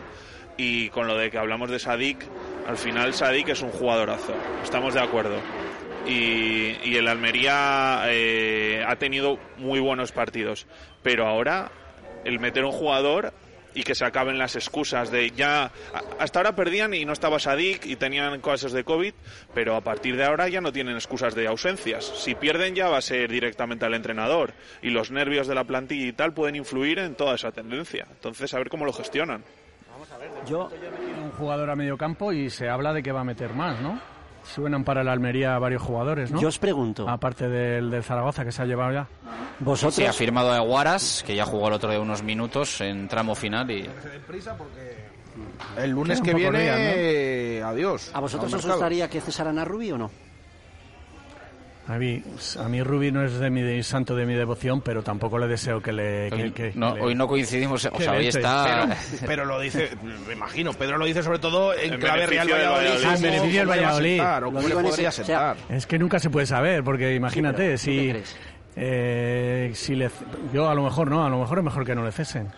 Yo que si le cesen porque eso significaría que el jeque está nervioso, porque si no le ceses porque está arriba. Yo estoy Y, con él. y Yo si creo- viene yo- un Sergio y si viene un Sergio que en las diez últimas semanas, en las diez últimas jornadas te sube en volandas, El jeque no se va a complicar. Si ve que el, el Almería está cayendo como está pasando, sin las excusas ya de que no está sádico tal, yo creo que la- el, el cese de, de, de Rubí es cercano. Aún así llevamos varias semanas diciendo, bueno, ¿creéis que echa el jeque a, a Rubi? Ahora, y decíamos, si pierden Lugo, lo mismo sí. se tiene que comer dos años, Lugo. ¿eh? Bueno, pues que tiene siga, que siga perdiendo y siga en el puesto. A ver a Leibar, ¿qué tal? Pierde, y ha seguido. Ahora, ahora claro, ahora a ver si pierde Oviedo o no. Mm, En función de eso, ¿creéis que puede haber decisión? O que esto... Al lo jeque- mismo el jeque ha aprendido y ha dicho... Yo sigo no firmando. No otros años, no lo que haya aprendido, porque tampoco sabe si es mejor o peor. Al jeque eso le da igual, pagarle los dos años de contrato que le quedan. Parece, ¿no? Da la sensación. Hombre, ya de inicio le quería hacer un año, un año. Claro, y de hecho estuvieron Rubí ahí las negociaciones un poco tensas. Porque Rubí decía, a ver, yo vengo del Betis, tengo un nombre, eh, tal, aunque me han echado lo que sea, vengo a segunda división y al final le sacó tres años. Sí, sí, por eso. Dijo, "T- tres años, pues ahora... y el fair play ver". financiero y eso no sé cómo lo tendrá también. Ya. Entonces eso también el, el- el El- entrenador influye. El caso es que el límite salarial este año, la Almería, mm, claro, que ahora hay mucho. Te puedes fiar. A ver, lo del Girona siempre lo hemos hablado, lo del City, pero el Almería no está. Está mitad alta de la tabla, pero más o menos mitad, en lo que el límite salarial se refiere. Ahora, claro, ves el equipo y ves traspasos que ha hecho y lo que les ha costado y lo que han pagado, y dices, bueno, ¿cómo puede ser esto, no? Que, que- que- que este equipo sea tan potente en este sentido comparado con el límite salarial que tiene. Pues ¿no? que siga Rubí y siga perdiendo. Y ya está. O empatando, vamos. O aunque no esté, que no, que no gane. Que no ¿no? gane. Que se- que ese O que tema. llegue al playoff, que se clasifique para el playoff y, y haga un playoff como hizo con el Valladolid. Cero- 1-1 y 0-0 hoy para casa, ¿no? Claro. En el primer partido. En el primer partido con Las Palmas. Yo... Con la mejor plantilla. nueve también, ¿eh? Con la Con mejor nueve plantilla de segunda división. Con Yo- 9 en el campo y con quién de portero. Sí, el, ¿cómo se llama? Este que vino del Sevilla. eh, Pero le echaron, que ¿no? estaba en la- en que no sé quién acabó de Sí, portero. acabó de ¿eh? portero un jugador. Pero, Pero, bueno, sí, la eliminatoria la perdimos en casa. 1-1. Lo que pasa que allí, pues sí es verdad que casi no tiras ni a puerta. Por cierto, ¿quién, nueve. ¿quién había citado a Las Palmas? Balbu, era. Yo, Sí. yo, Ah, no. yo Yo- creo que, que el nuevo entrenador, a ver cómo... Sí. Eh, ayer nos llegó, para que un poco la gente también contextualice cómo está el tema Monchu, que luego evidentemente esto eh, hay que mm, ponerlo siempre todo en cuarentena, pero nos llegó ayer eh, que Las Palmas había preguntado por, por Monchu y que la respuesta fue si sale un segunda es al Real Valladolid. O sea, le, cerraron las, puertas las puertas a Las Palmas eh, respondiéndole con el Real Valladolid. De hecho, mira, me está mirando Baraja, la respuesta que no, o sea, lo que nos contaron fue más que voy a decirlo bien, más que que si sale un segunda nos dijeron, lo tiene hecho con el Real Valladolid. Eso fue lo que nos contaron ayer eh, que fue lo que se le respondió a Las Palmas.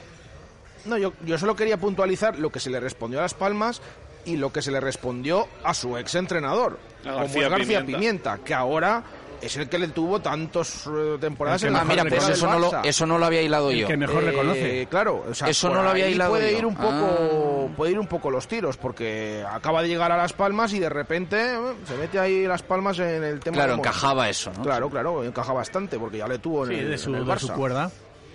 ¿Al Sporting de Gijón le dais alguna opción de playoff? Pues yo creo que tiene. A ver, es complicado, pero, pero ¿cuántas veces hemos visto un equipo de estos que están en mitad de tabla y se va metiendo y se va metiendo? Tiempo tiene. Que lo vaya a conseguir es otra historia.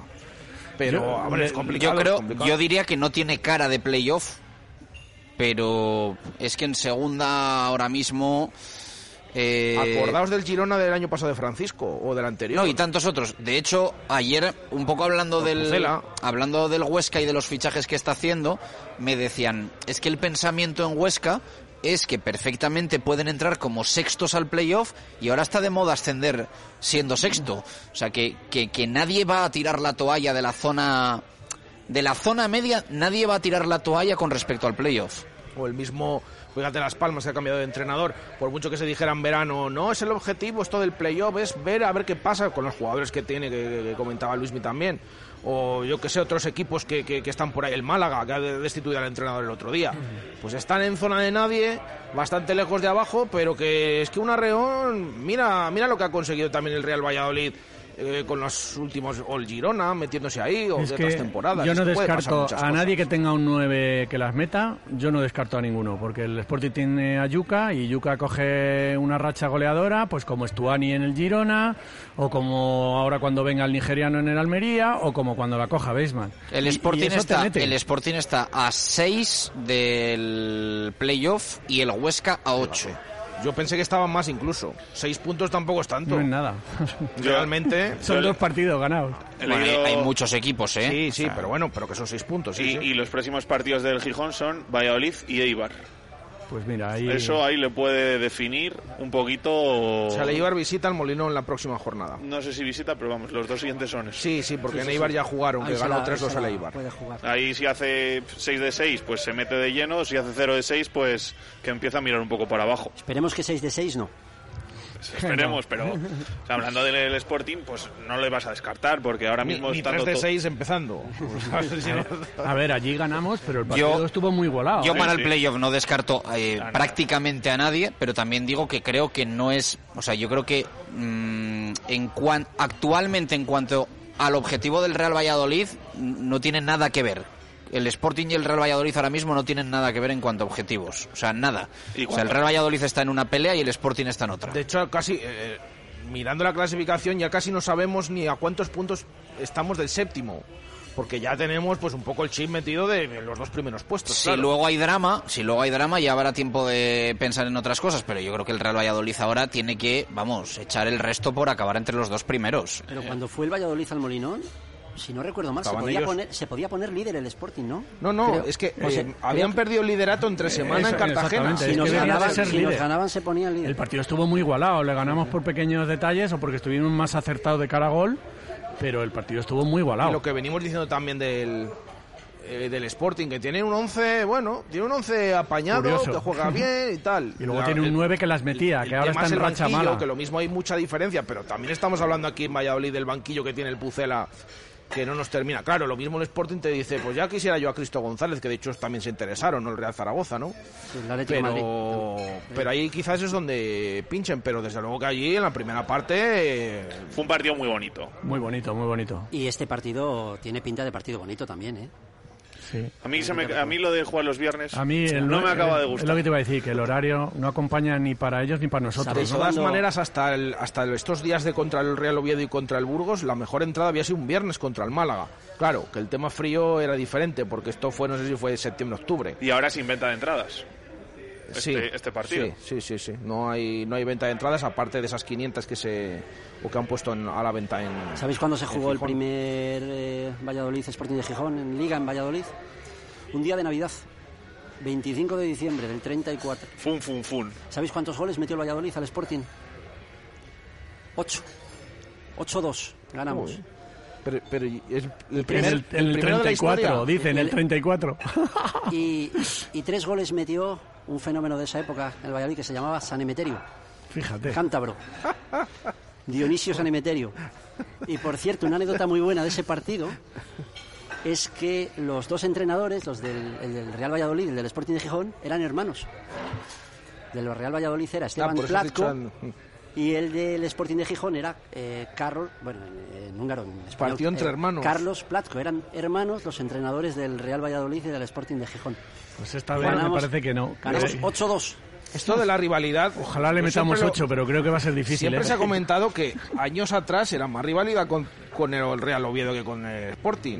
Y esto ha cambiado en los últimos años. El 3-8, el 3-8 allí cambió, la Cambió historia del fútbol español. Y luego ya lo del tema de aquello de las entradas y demás, ya pues del lado contrario. Entonces ya pues terminamos mm, de diferente manera con o, o seguimos de diferente manera El con pacto de Llanes luego también. Sí, También, sí, eso también. no ayudó nada. Todas esas cosas han ido dinami- Sí, sí. dinamitando la relación. Sí, sí. Marcelino también hay. No, ha habido varias. El tema de las entradas también. eh, ha habido ha habido de todo en los últimos años que yo creo que no que no ha ayudado a que la relación fuese la, la- la- la más cordial.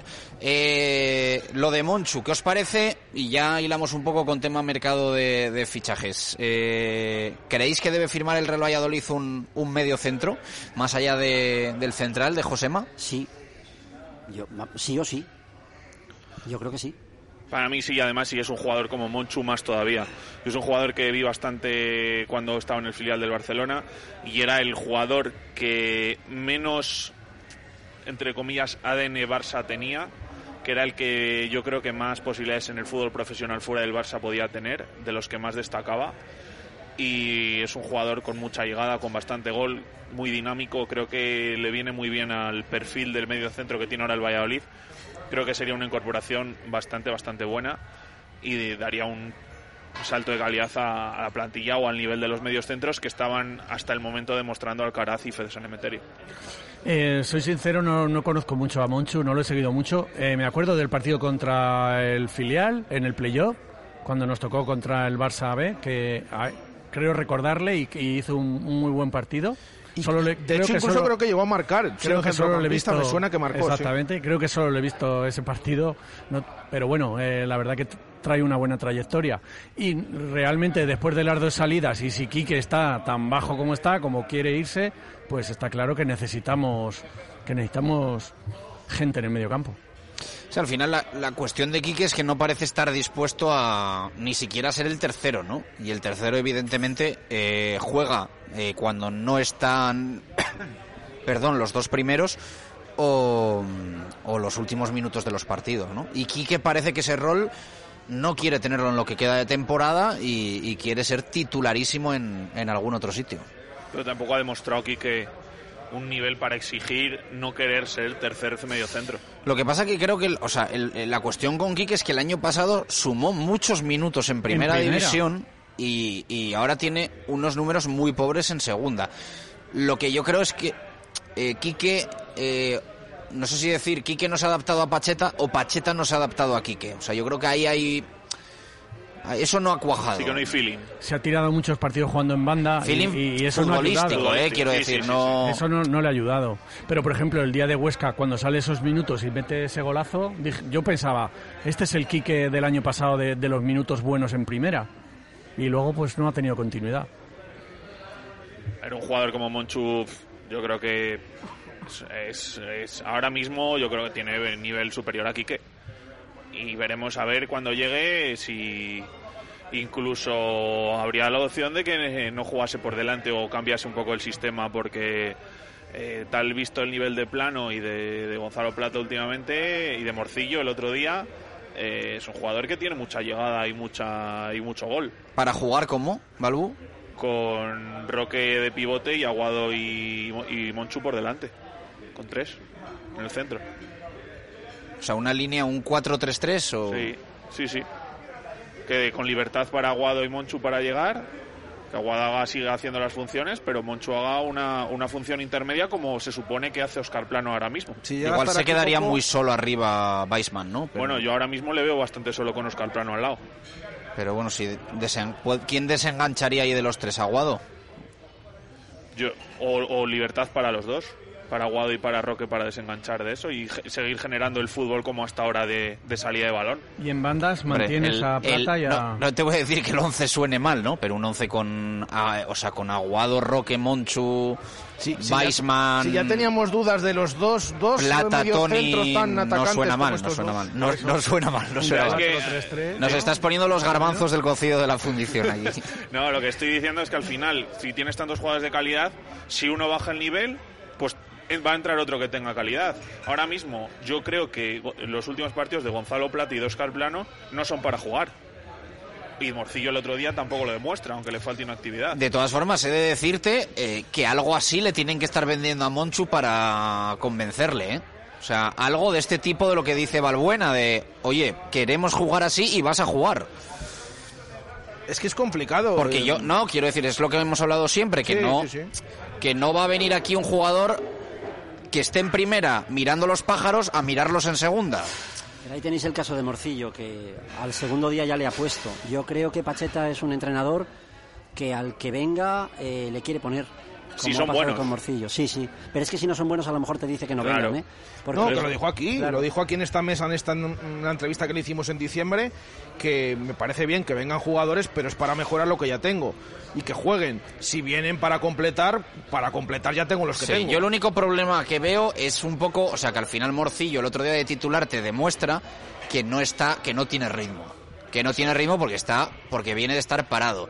Es verdad que Moncho ha jugado algo más que Morcillo, pero tampoco va a venir con un ritmo de, de subidón. Pero también es verdad que yo creo que es importante tener jugadores de calidad y cubrirse las espaldas porque la segunda división, con y sin playoff, se te termina atragantando físicamente. Y siempre hay algún jugador que llega con el gancho. Y yo estoy convencido de que el Real Valladolid de Sergio ascendió, entre otras cosas, porque Sergio hizo una buena gestión, pero que, pero también porque eh, Luis César tuvo a bien dejarnos frescos a jugadores como Michel Herrero, como Nacho, y creo que tener Como fondo Tony, de, que fueron los tres que no jugaban. tener fondo de armario va a ser importante. Sí, sí, sin duda. Y, es lo que dices, el otro día a Morcillo se le vio una falta de inactividad, no falta de ganas, ni falta de calidad, sino falta de que cuando iba a hacer el regate no se iba. Entonces es una cuestión de que vaya sumando minutos, vaya sumando entrenamientos, porque es un jugador yo creo que nos puede aportar muchísimo a este, a este equipo y hasta lo que queda de temporada. Pero aparte de que no se fuera también, era que era todo como... se- o sea, eh, estuvo demasiado lento, ¿no? Al final controlaba con la otra Yo pierna, creo que no se tal, encontró la a gusto pasaba. desde el minuto No, uno. no estaba cómodo, no estaba cómodo. Es que no le salió nada, nada, nada. Es que perdió Esos todos los balones que tocó, los perdió. Que, que llevas tanto de inactividad, parece que el balón es cuadrado. Parece que no, no, No, no pero poniendo dos Pero centros, pero, es que quitarle- si no la primera parte puede decir que es que casi casi todo lo hizo mal hasta el final, menos esos Pero centros. qui- quitarle minutos a Tony para que coja ritmo Morcillo. Yo no entendí yo no entendí que Tony no jugase después del último día. Me da igual por cualquiera de los tres medias puntas. Me da igual por cualquiera de ellos. Partiendo de esa base, creo que al final eh, puede ser algo más que haya tenido la semana pasada alguna molestia, que debió algún día no Dijo que entrenar y tal. Eso dijo Sí. Pacheta. Por buscarle una excusa, que yo no, la, no, no lo veo, no lo veo. Que estuvo dos días con medio gripe o constipado. El problema es ahora para este partido, claro, no está plata. Porque está con la selección. Problema Ahora no es cómo- ninguno. Bueno, pero ¿cómo organiza todo eso? ¿Creéis que, que va a ayudar a que pase a Oscar Plano, que le quite de ahí de, de- de dentro y vaya por fuera? Yo creo Porque que- yo he dicho, atentos esta semana a ver cómo entrena o dónde entrena Oscar Plano. Mm, No nos ha dejado ver absolutamente nada, porque ayer fue cambio de posiciones continuo, hoy solo hemos visto los eh, disparos o el balón parado, eh, ya no vemos más. O sea que es la gran incógnita de qué va a hacer Pacheta, porque en ningún momento hemos visto esta semana por dónde pueden ir Está los Narro tiros. también, ¿no? Ah, Está eh, Víctor Narros. Justo entra, sí. Es que- Eh, Yo creo que el siguiente que si, no que si no empieza a jugar pronto, el siguiente que no va a tener felicidad va a ser Sergio León, ¿eh? El siguiente que se te va a empezar a, en el vestuario a, a torcer. Yo estoy con vosotros. Yo creo que esta semana eh, va a jugar Tony en un lado, Oscar Plano en el otro y arriba va a meter a Sergio León.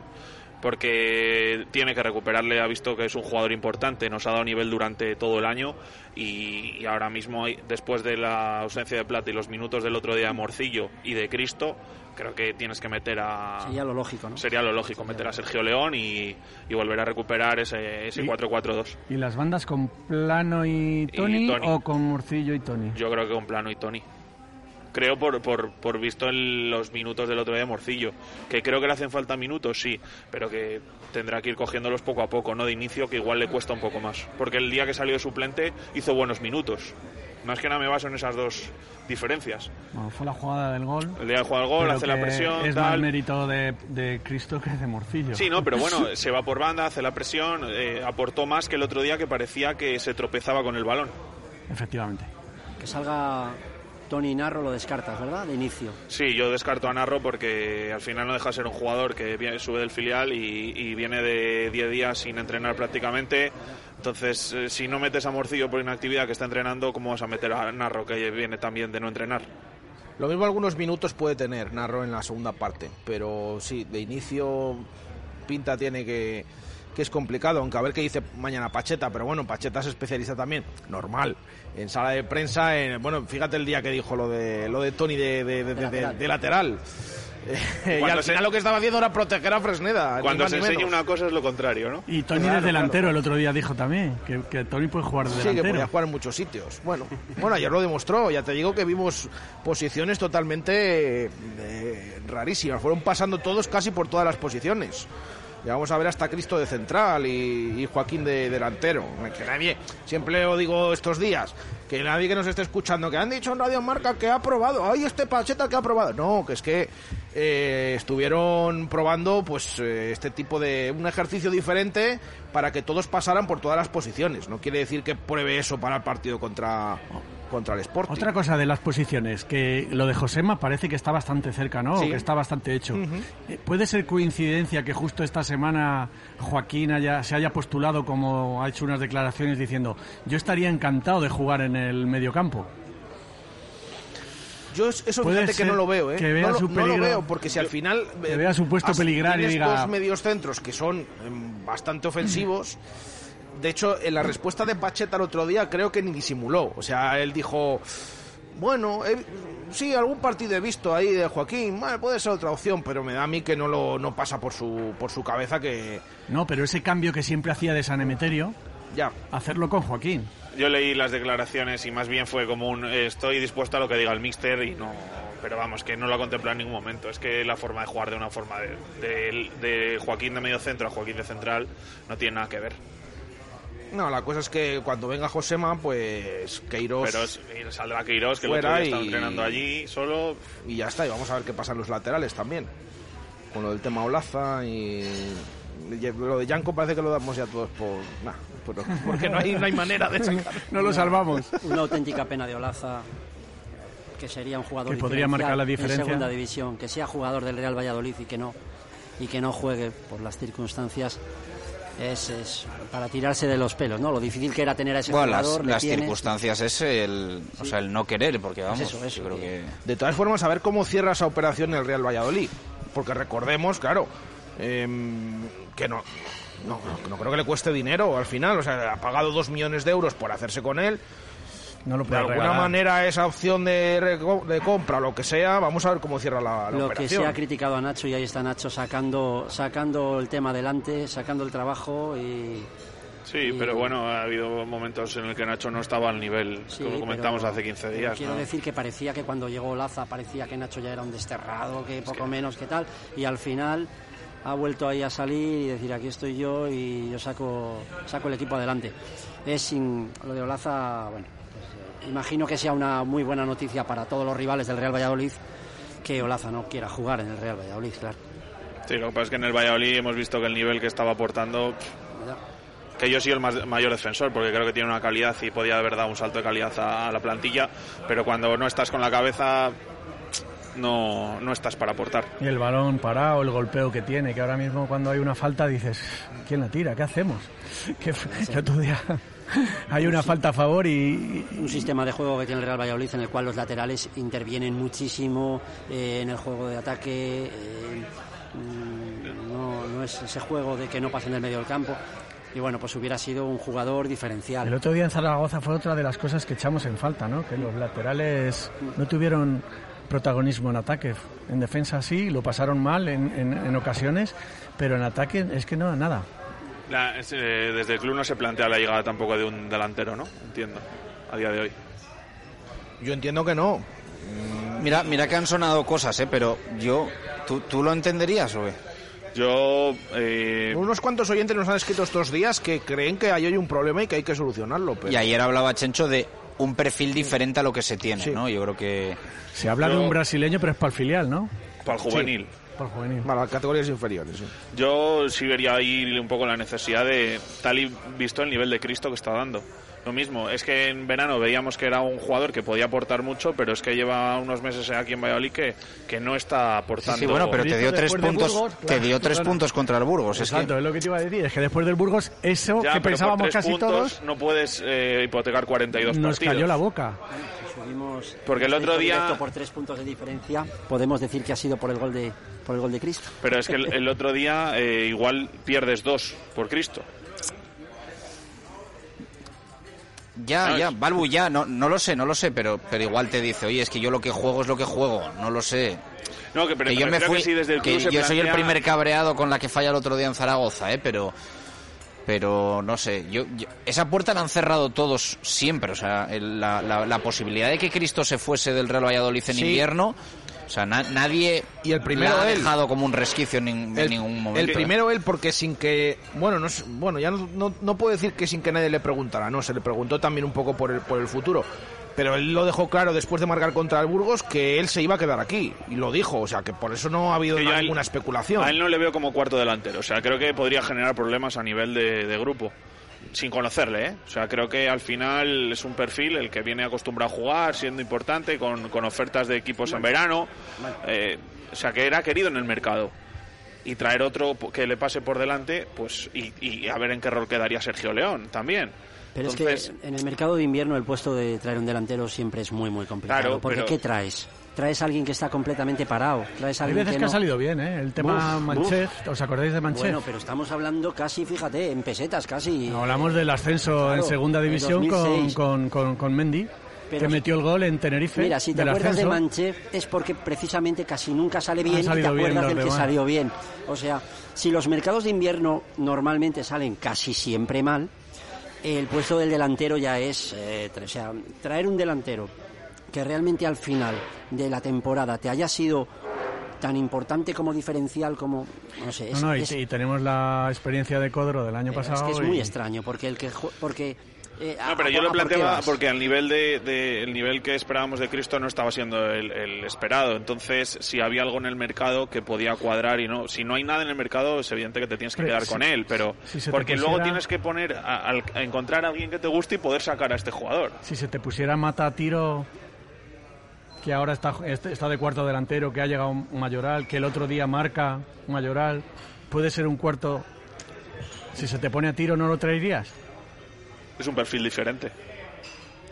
Es que, so- es que sonríes así un poco pícaro, pero yo creo que Mata tiene mercado en primera, ¿no? ¿No? No sé, yo De ahora mo- mismo. De momento no suena para nadie, ¿no? Igual, igual. Sonó para Sergio, para el Cádiz de Sergio, pero... O, o si, por ejemplo, le quiere el- a- un levante o tal y dice, no, yo me voy, prefiero irme a, al Valladolid. Valladolid que irme a Levante. No sé. Pero es que no sé ahora mismo. Yo creo que al Levante no se va nadie, pero... Lo que no sé es el tema ficha, debe tener una ficha Yo- importante, por eso digo si se pone a tiro sí económicamente. Pero vamos, Económicamente, ¿no?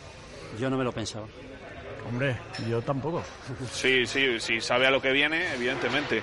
Otra cosa es que venga y diga, oye, que yo quiero ser titular, que marqué hace. No, ya tienes que venir y demostrarlo. Pero sí, sería un perfil que yo creo que, que cuadraría con. ¿Tú lo ves baraja lo de Mata o no? Em, como siempre, si está aquí Pardo me dice como siempre que no me mojo. Yo digo una posición intermedia, o sea, yo no lo, yo no lo descartaría, lo veo complicado.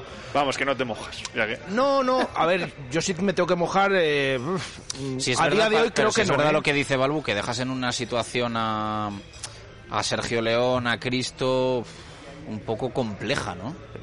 Sí, Pues sí. es un jugador que quiere la afición, que cuando venga la afición le quiere. Pero Ah, se cae, se cae. No, y, y él seguramente que, que le gustaría también volver. Lo que pasa que también es lo que hablaba Chus. ¿Qué mercado tiene? ¿Puede tener algunas opciones mejores? Sí, seguramente.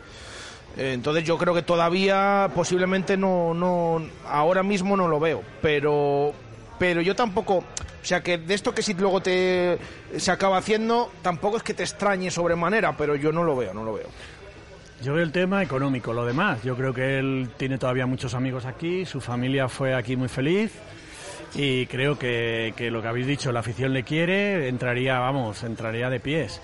Pero el tema económico yo creo que tiene una ficha que no sé si se puede De hecho, asumir en segunda división. De hecho, en algún momento este año hemos estado un poco sobre la pista por si acaso, porque bueno, y lo que hemos podido indagar un poco es que no se había producido contactos, ni llamadas, ni... Yo me traía, si hablamos de ex, al final el que yo me traía era José Arnaiz. Pero yo, fíjate que yo creo que ha caído mucho No está en el- en haciendo, el muy- Leganés. no está haciendo El- buena temporada. El, el día que, que vino aquí a mí me decepcionó un montón, ¿eh? Porque yo Escúchame, decía, Jesús, pero mira, precisamente ese tipo de jugadores son los que yo Aquí creo que el. Real, no, que el Real Valladolid puede, eh, eh, podría acceder a ellos. O sea, yo siempre recuerdo eh, el invierno en el que Timor se fue del Real Valladolid porque no pintaba nada en el Real Valladolid. Creo que se fue al Leganés y ascendió el Sí, sí, Leganés. sí, sí. Bueno, y parecía otro, sí. Con y, sí, y sí, sí, ascendió el Leganés. Y como dices tú, parecía otro. Parecía otro. Muchas veces ese perfil de fichajes son los que... Hombre, todavía tiene, José, tiene todavía carreras joven, por delante, si claro. quiere, tiene carreras por delante. Por eso, por eso, y que, me y voy que más hace, a- y que cuando lo quiso, le quiso Gómez hace año y medio, vamos, yo esta- estaba deseando que llegara y al final no llegó. Ahora piensas que, que ha caído un poco, pero es verdad que yo no lo veo irrecuperable, que puede ser Más que perfectamente. nada porque si no traes un delantero y quieres jugar con Oscar Pleno arriba, al final la recuperación de Herbías, por lo que comentas, no es que vaya viento en popa. Hoy nos ha dicho el club que tenía trabajo programado. Al Ya. margen. Vamos a ver, mañana le preguntaremos a Pacheta a ver si puede entrar ya o no en la No lista de descartes que en convocados. 15 días digan que hay que volver a operar. Bueno, yo no creo que hasta ese Uf, punto. pobrecito. Porque, porque de hecho le hemos visto entrenar estos días y le hemos visto bien. A ver, no al mismo nivel que el resto, pero le hemos visto francamente. El otro día dijo que ya estaba, que iba a ir, en principio iba a ir a Zaragoza, no sé al final Sí. qué pasó. Pues la verdad es que es un chico que puede dar mucho al, al equipo en la segunda vuelta. Yo creo que todo lo que queda de temporada puede dar mucho. Es un chico que quizás en primera no ha rendido como a lo mejor esperábamos algunos y tal, pero yo creo que en segunda puede ayudar mucho. Y además tenemos el caso de Gonzalo Plata, que es un chico que está yendo un poquito de más a menos al que mm, habrá que, que darle un toque en este aspecto porque mm, últimamente no, está no que está no tiene nada de continuidad. No, cuando mejor está, se va con Ecuador. Cuando mejor está, le viene lo de la... ah, eh, bueno, que fue culpa de él, está claro, pero... O sea, que es que no ha tenido continuidad de cuando... Pero la verdad es que Herbías eh, podría ser un jugador muy, muy interesante en todo lo que queda de, de temporada, porque además es un jugador que contagia, que da mucho al equipo. El balón parado- Es un jugador que hace moverse a los demás, que, eh, no sé. eh, y bueno, el balón. De todas maneras, Yo el balón cuando parado. tiramos, cuando tiramos una falta no tengo ninguna ilusión de que vayamos a meter gol. de todas Cuando, maneras- las, Hace años. cuando las tiraba Herbías, sí. En el fútbol de ahora, en el fútbol de ahora, qué pocas faltas se tiran a lo largo de un partido desde fuera del área. ¿eh? Antes había muchas, ahora realmente hay Ah, una. pero te pone a Herbías ha llegado un momento en el que los corners y todo eran Sí, peligrosísimos. corners, cómo los metía y las faltas. Es que tuvo un final de... Cuando dormía la siesta. aquellos goles al Sporting, aquel gol al Sporting, ¿eh? Exacto. Y al Numancia. Y al, y al de los Asuna. Pero sobre todo yo creo que es porque es un... También lo comentamos con los compañeros estos días en, en los entrenamientos. O sea, estaba... Incluso cuando los últimos días que estaba al margen, estaba mirando, estaba más pendiente de lo que hacía el equipo y mirando de reojo como diciendo, o sea, por ganas no va a ser. Que esté mejor o peor en algunos partidos, pero yo creo que a- con eh, las ganas de, de- de base es lo que luego le lleva a aportar bastante y a tener confianza en sí Es lo mismo. que y has a- dicho, es un, es un jugador que contagia. Tú les ves, arra- es muy bonito a la vista de- al espectador, ¿no? De ver Incluso hasta cuando esas juega de lateral en algunas ocasiones. Mira, uno de los problemas en que- primera es un jugó todo el año pasado Y- hasta que se lesionó. Y es un jugador que, que sale en rueda de prensa y le escuchas hablar de fútbol. Y una de las cosas que hemos tenido este año es que muchas veces hacemos cambios y no cambia nada, y no cambia ni el ritmo, ni cambia nada, todo sigue igual, si no a peor, que es uno de los problemas que hemos tenido esta temporada, que muchas veces cuando cambiamos, precisamente el equipo no va mejor, que es el motivo del cambio, sino al contrario. Eh, sale y, y tiene esa cosita de... de- de- de- Normalmente de- de- hacemos cambio hombre por hombre, no hacemos cambio de posiciones pero- o de cambiar algo tácticamente. Pero dentro de hombre por hombre, el hombre que sale no, No, no, mejora claro. mm, a- a- al que había. Es que Está eso claro que se está es uno de los mm, de las Sale con esa de- chispa que contagia. esa chispa, esa chispa es interesante en muchos partidos, ¿eh? O sea, a ver cómo acaba estos días de mercado y a ver qué plantilla queda para, para acabar el- la temporada. Lo de la Virgencita, habrá que decir, ¿no? Tenemos dos partidos muy... Bueno, es que ahora son todos, ¿no? Es que siempre decimos lo mismo, ¿no? Bueno, eh, virgencita, virgencita, que me quede como estoy en algunas posiciones. En otras... Ya, bueno, ya, ya, claro. Sí, sí, sí. Ya, pero ya, fíjate, lo de la Virgencita ya lo daba pensando que se haga lo que... Que no te quiten a nadie. jugadores que parece que van a venir. Ah, que vengan y que a ti Sí, no te quiten sí. a nadie. Pero realmente veis riesgo de que te puedan quitar a Weisman, por ejemplo. Yo no lo veo. Yo tampoco. No, no creo que haya. A estas alturas que venga, no es que no va a venir ni va a venir nadie, ni al club creo que le ve, o sea, ahora mismo no va a ser una oferta por la cláusula el que venga, por eso digo que ni va a venir nadie con el dinero encima de la mesa, intereses seguro que posiblemente pueda haber alguno, pero no va a venir nadie con ese dinero ni el Real Valladolid, creo que a estas Lo va a alturas facilitar. Y más viendo la conexión que hay de, de Baseman con la gente y tal. O sea, si el club vende ahora mismo a Baseman, yo creo que no se ha montado jaleo casi ni por descender y por esto se montaría más jaleo casi que. Bueno, que el otro día en Zaragoza no hemos hablado del cambio de Baseman.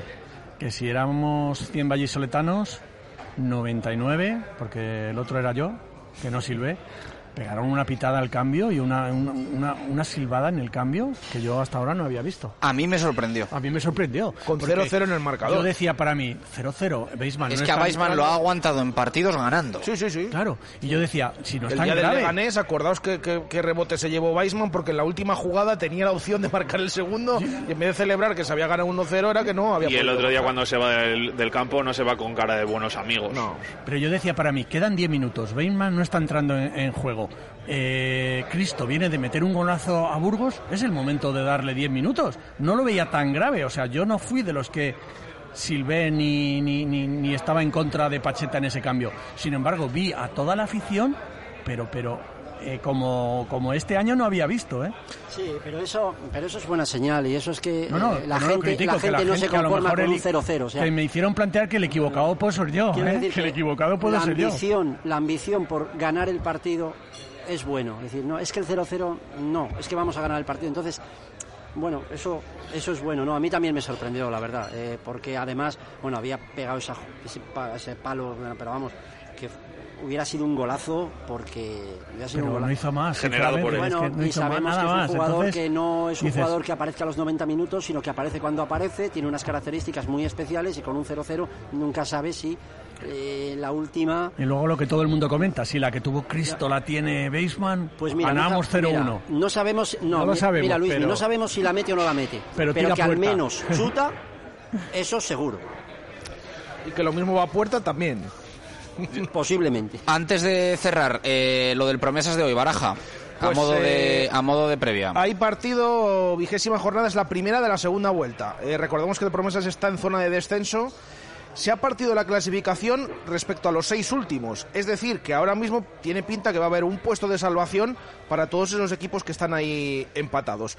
Está a dos puntos de la salvación y juega esta tarde en el Cerro del Espino contra el Rayo Majadahonda. Eh, equipo que está clasificado en quinta posición, está ahora mismo en playoff de ascenso y que viene encima de perder en Salamanca, así que necesita ganar también el equipo madrileño para mantener esa plaza de playoff de ascenso. Eh, se juega a las 7 de la tarde, como he dicho, eh, no va a poder contar con Víctor Narro, evidentemente que está en el primer equipo, ni tampoco con Miquel Carro Baptista porque cumple quinta cartulina amarilla, así que a las 7 vamos a ver si vuelve a ser el de Badajoz, el, el promesas de Baptista esta tarde y no el del otro día que perdió contra el colista, ese Rayo Majadahonda promesas a las 7 en el Cerro del Espino. Vamos a escuchar eh, palabras de Julio Baptista en la previa. Esto dice antes del partido de hoy. fútbol es eso, ¿no? Al final, eh, esta semana es una semana prácticamente llena, eh, prácticamente dos partidos durante la semana, entonces te da la oportunidad de, de hacerlo mejor.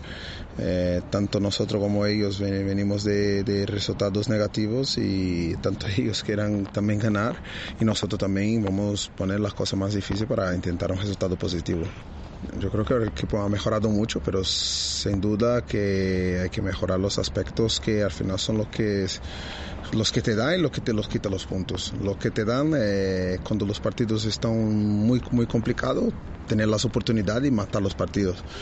Y, a nivel pues defensivo, pues eh, no estar regalando puntos, eh, sobre todo a balón parado, que la mayoría de los goles que, que encajamos, como podrías decir que casi un 50% es a balón parado. Entonces eh, yo creo que si mejoramos eso estaremos muy cerca de, de lograr mucho más resultados positivos que negativos. Pues normal, vamos a jugar en su casa, ellos van a intentar apretar y pues, nosotros pues intentar hacer un partido lo más complicado posible, teniendo nuestras opciones y cuando tengamos nuestras opciones, que lo que digo es intentar matar el partido. Si las ocasiones que tengamos conseguimos meterlas, sobre todo los partidos se vuelven diferentes, los equipos tienen que salir más, tienen que proponer más, se vuelve un partido diferente. Siempre los principios del partido están siendo partidos Las palabras de Julio Baptista en la previa de lo de hoy para el Promesas, eh, eh, importante después de la pifia del, del otro día en, los anexos. Eh, alguno tuerce el gesto por aquí. gracias, Pedro, abrazo fuerte. A vosotros. Gracias, Valbuena. Gracias. Gracias, Luismi. Muchas gracias. Eh, esta tarde, a partir de las 7, Universo Arbitral con eh, Paco Izquierdo y Juan Carlos Alonso. Eh, y mañana volvemos, Baraja, una y cinco minutos de la tarde. Sí, Pacheta habla mañana, ¿no? Pacheta habla a la una y cuarto de la tarde después de ese entrenamiento a puerta cerrada. Pues lo escucharemos en directo. que también escucharemos al técnico en esa previa que tiene muchas cosas que, comentar. Pues aquí lo dejamos desde la fundición. volvemos mañana. Gracias por estar ahí. Un abrazo. Adiós.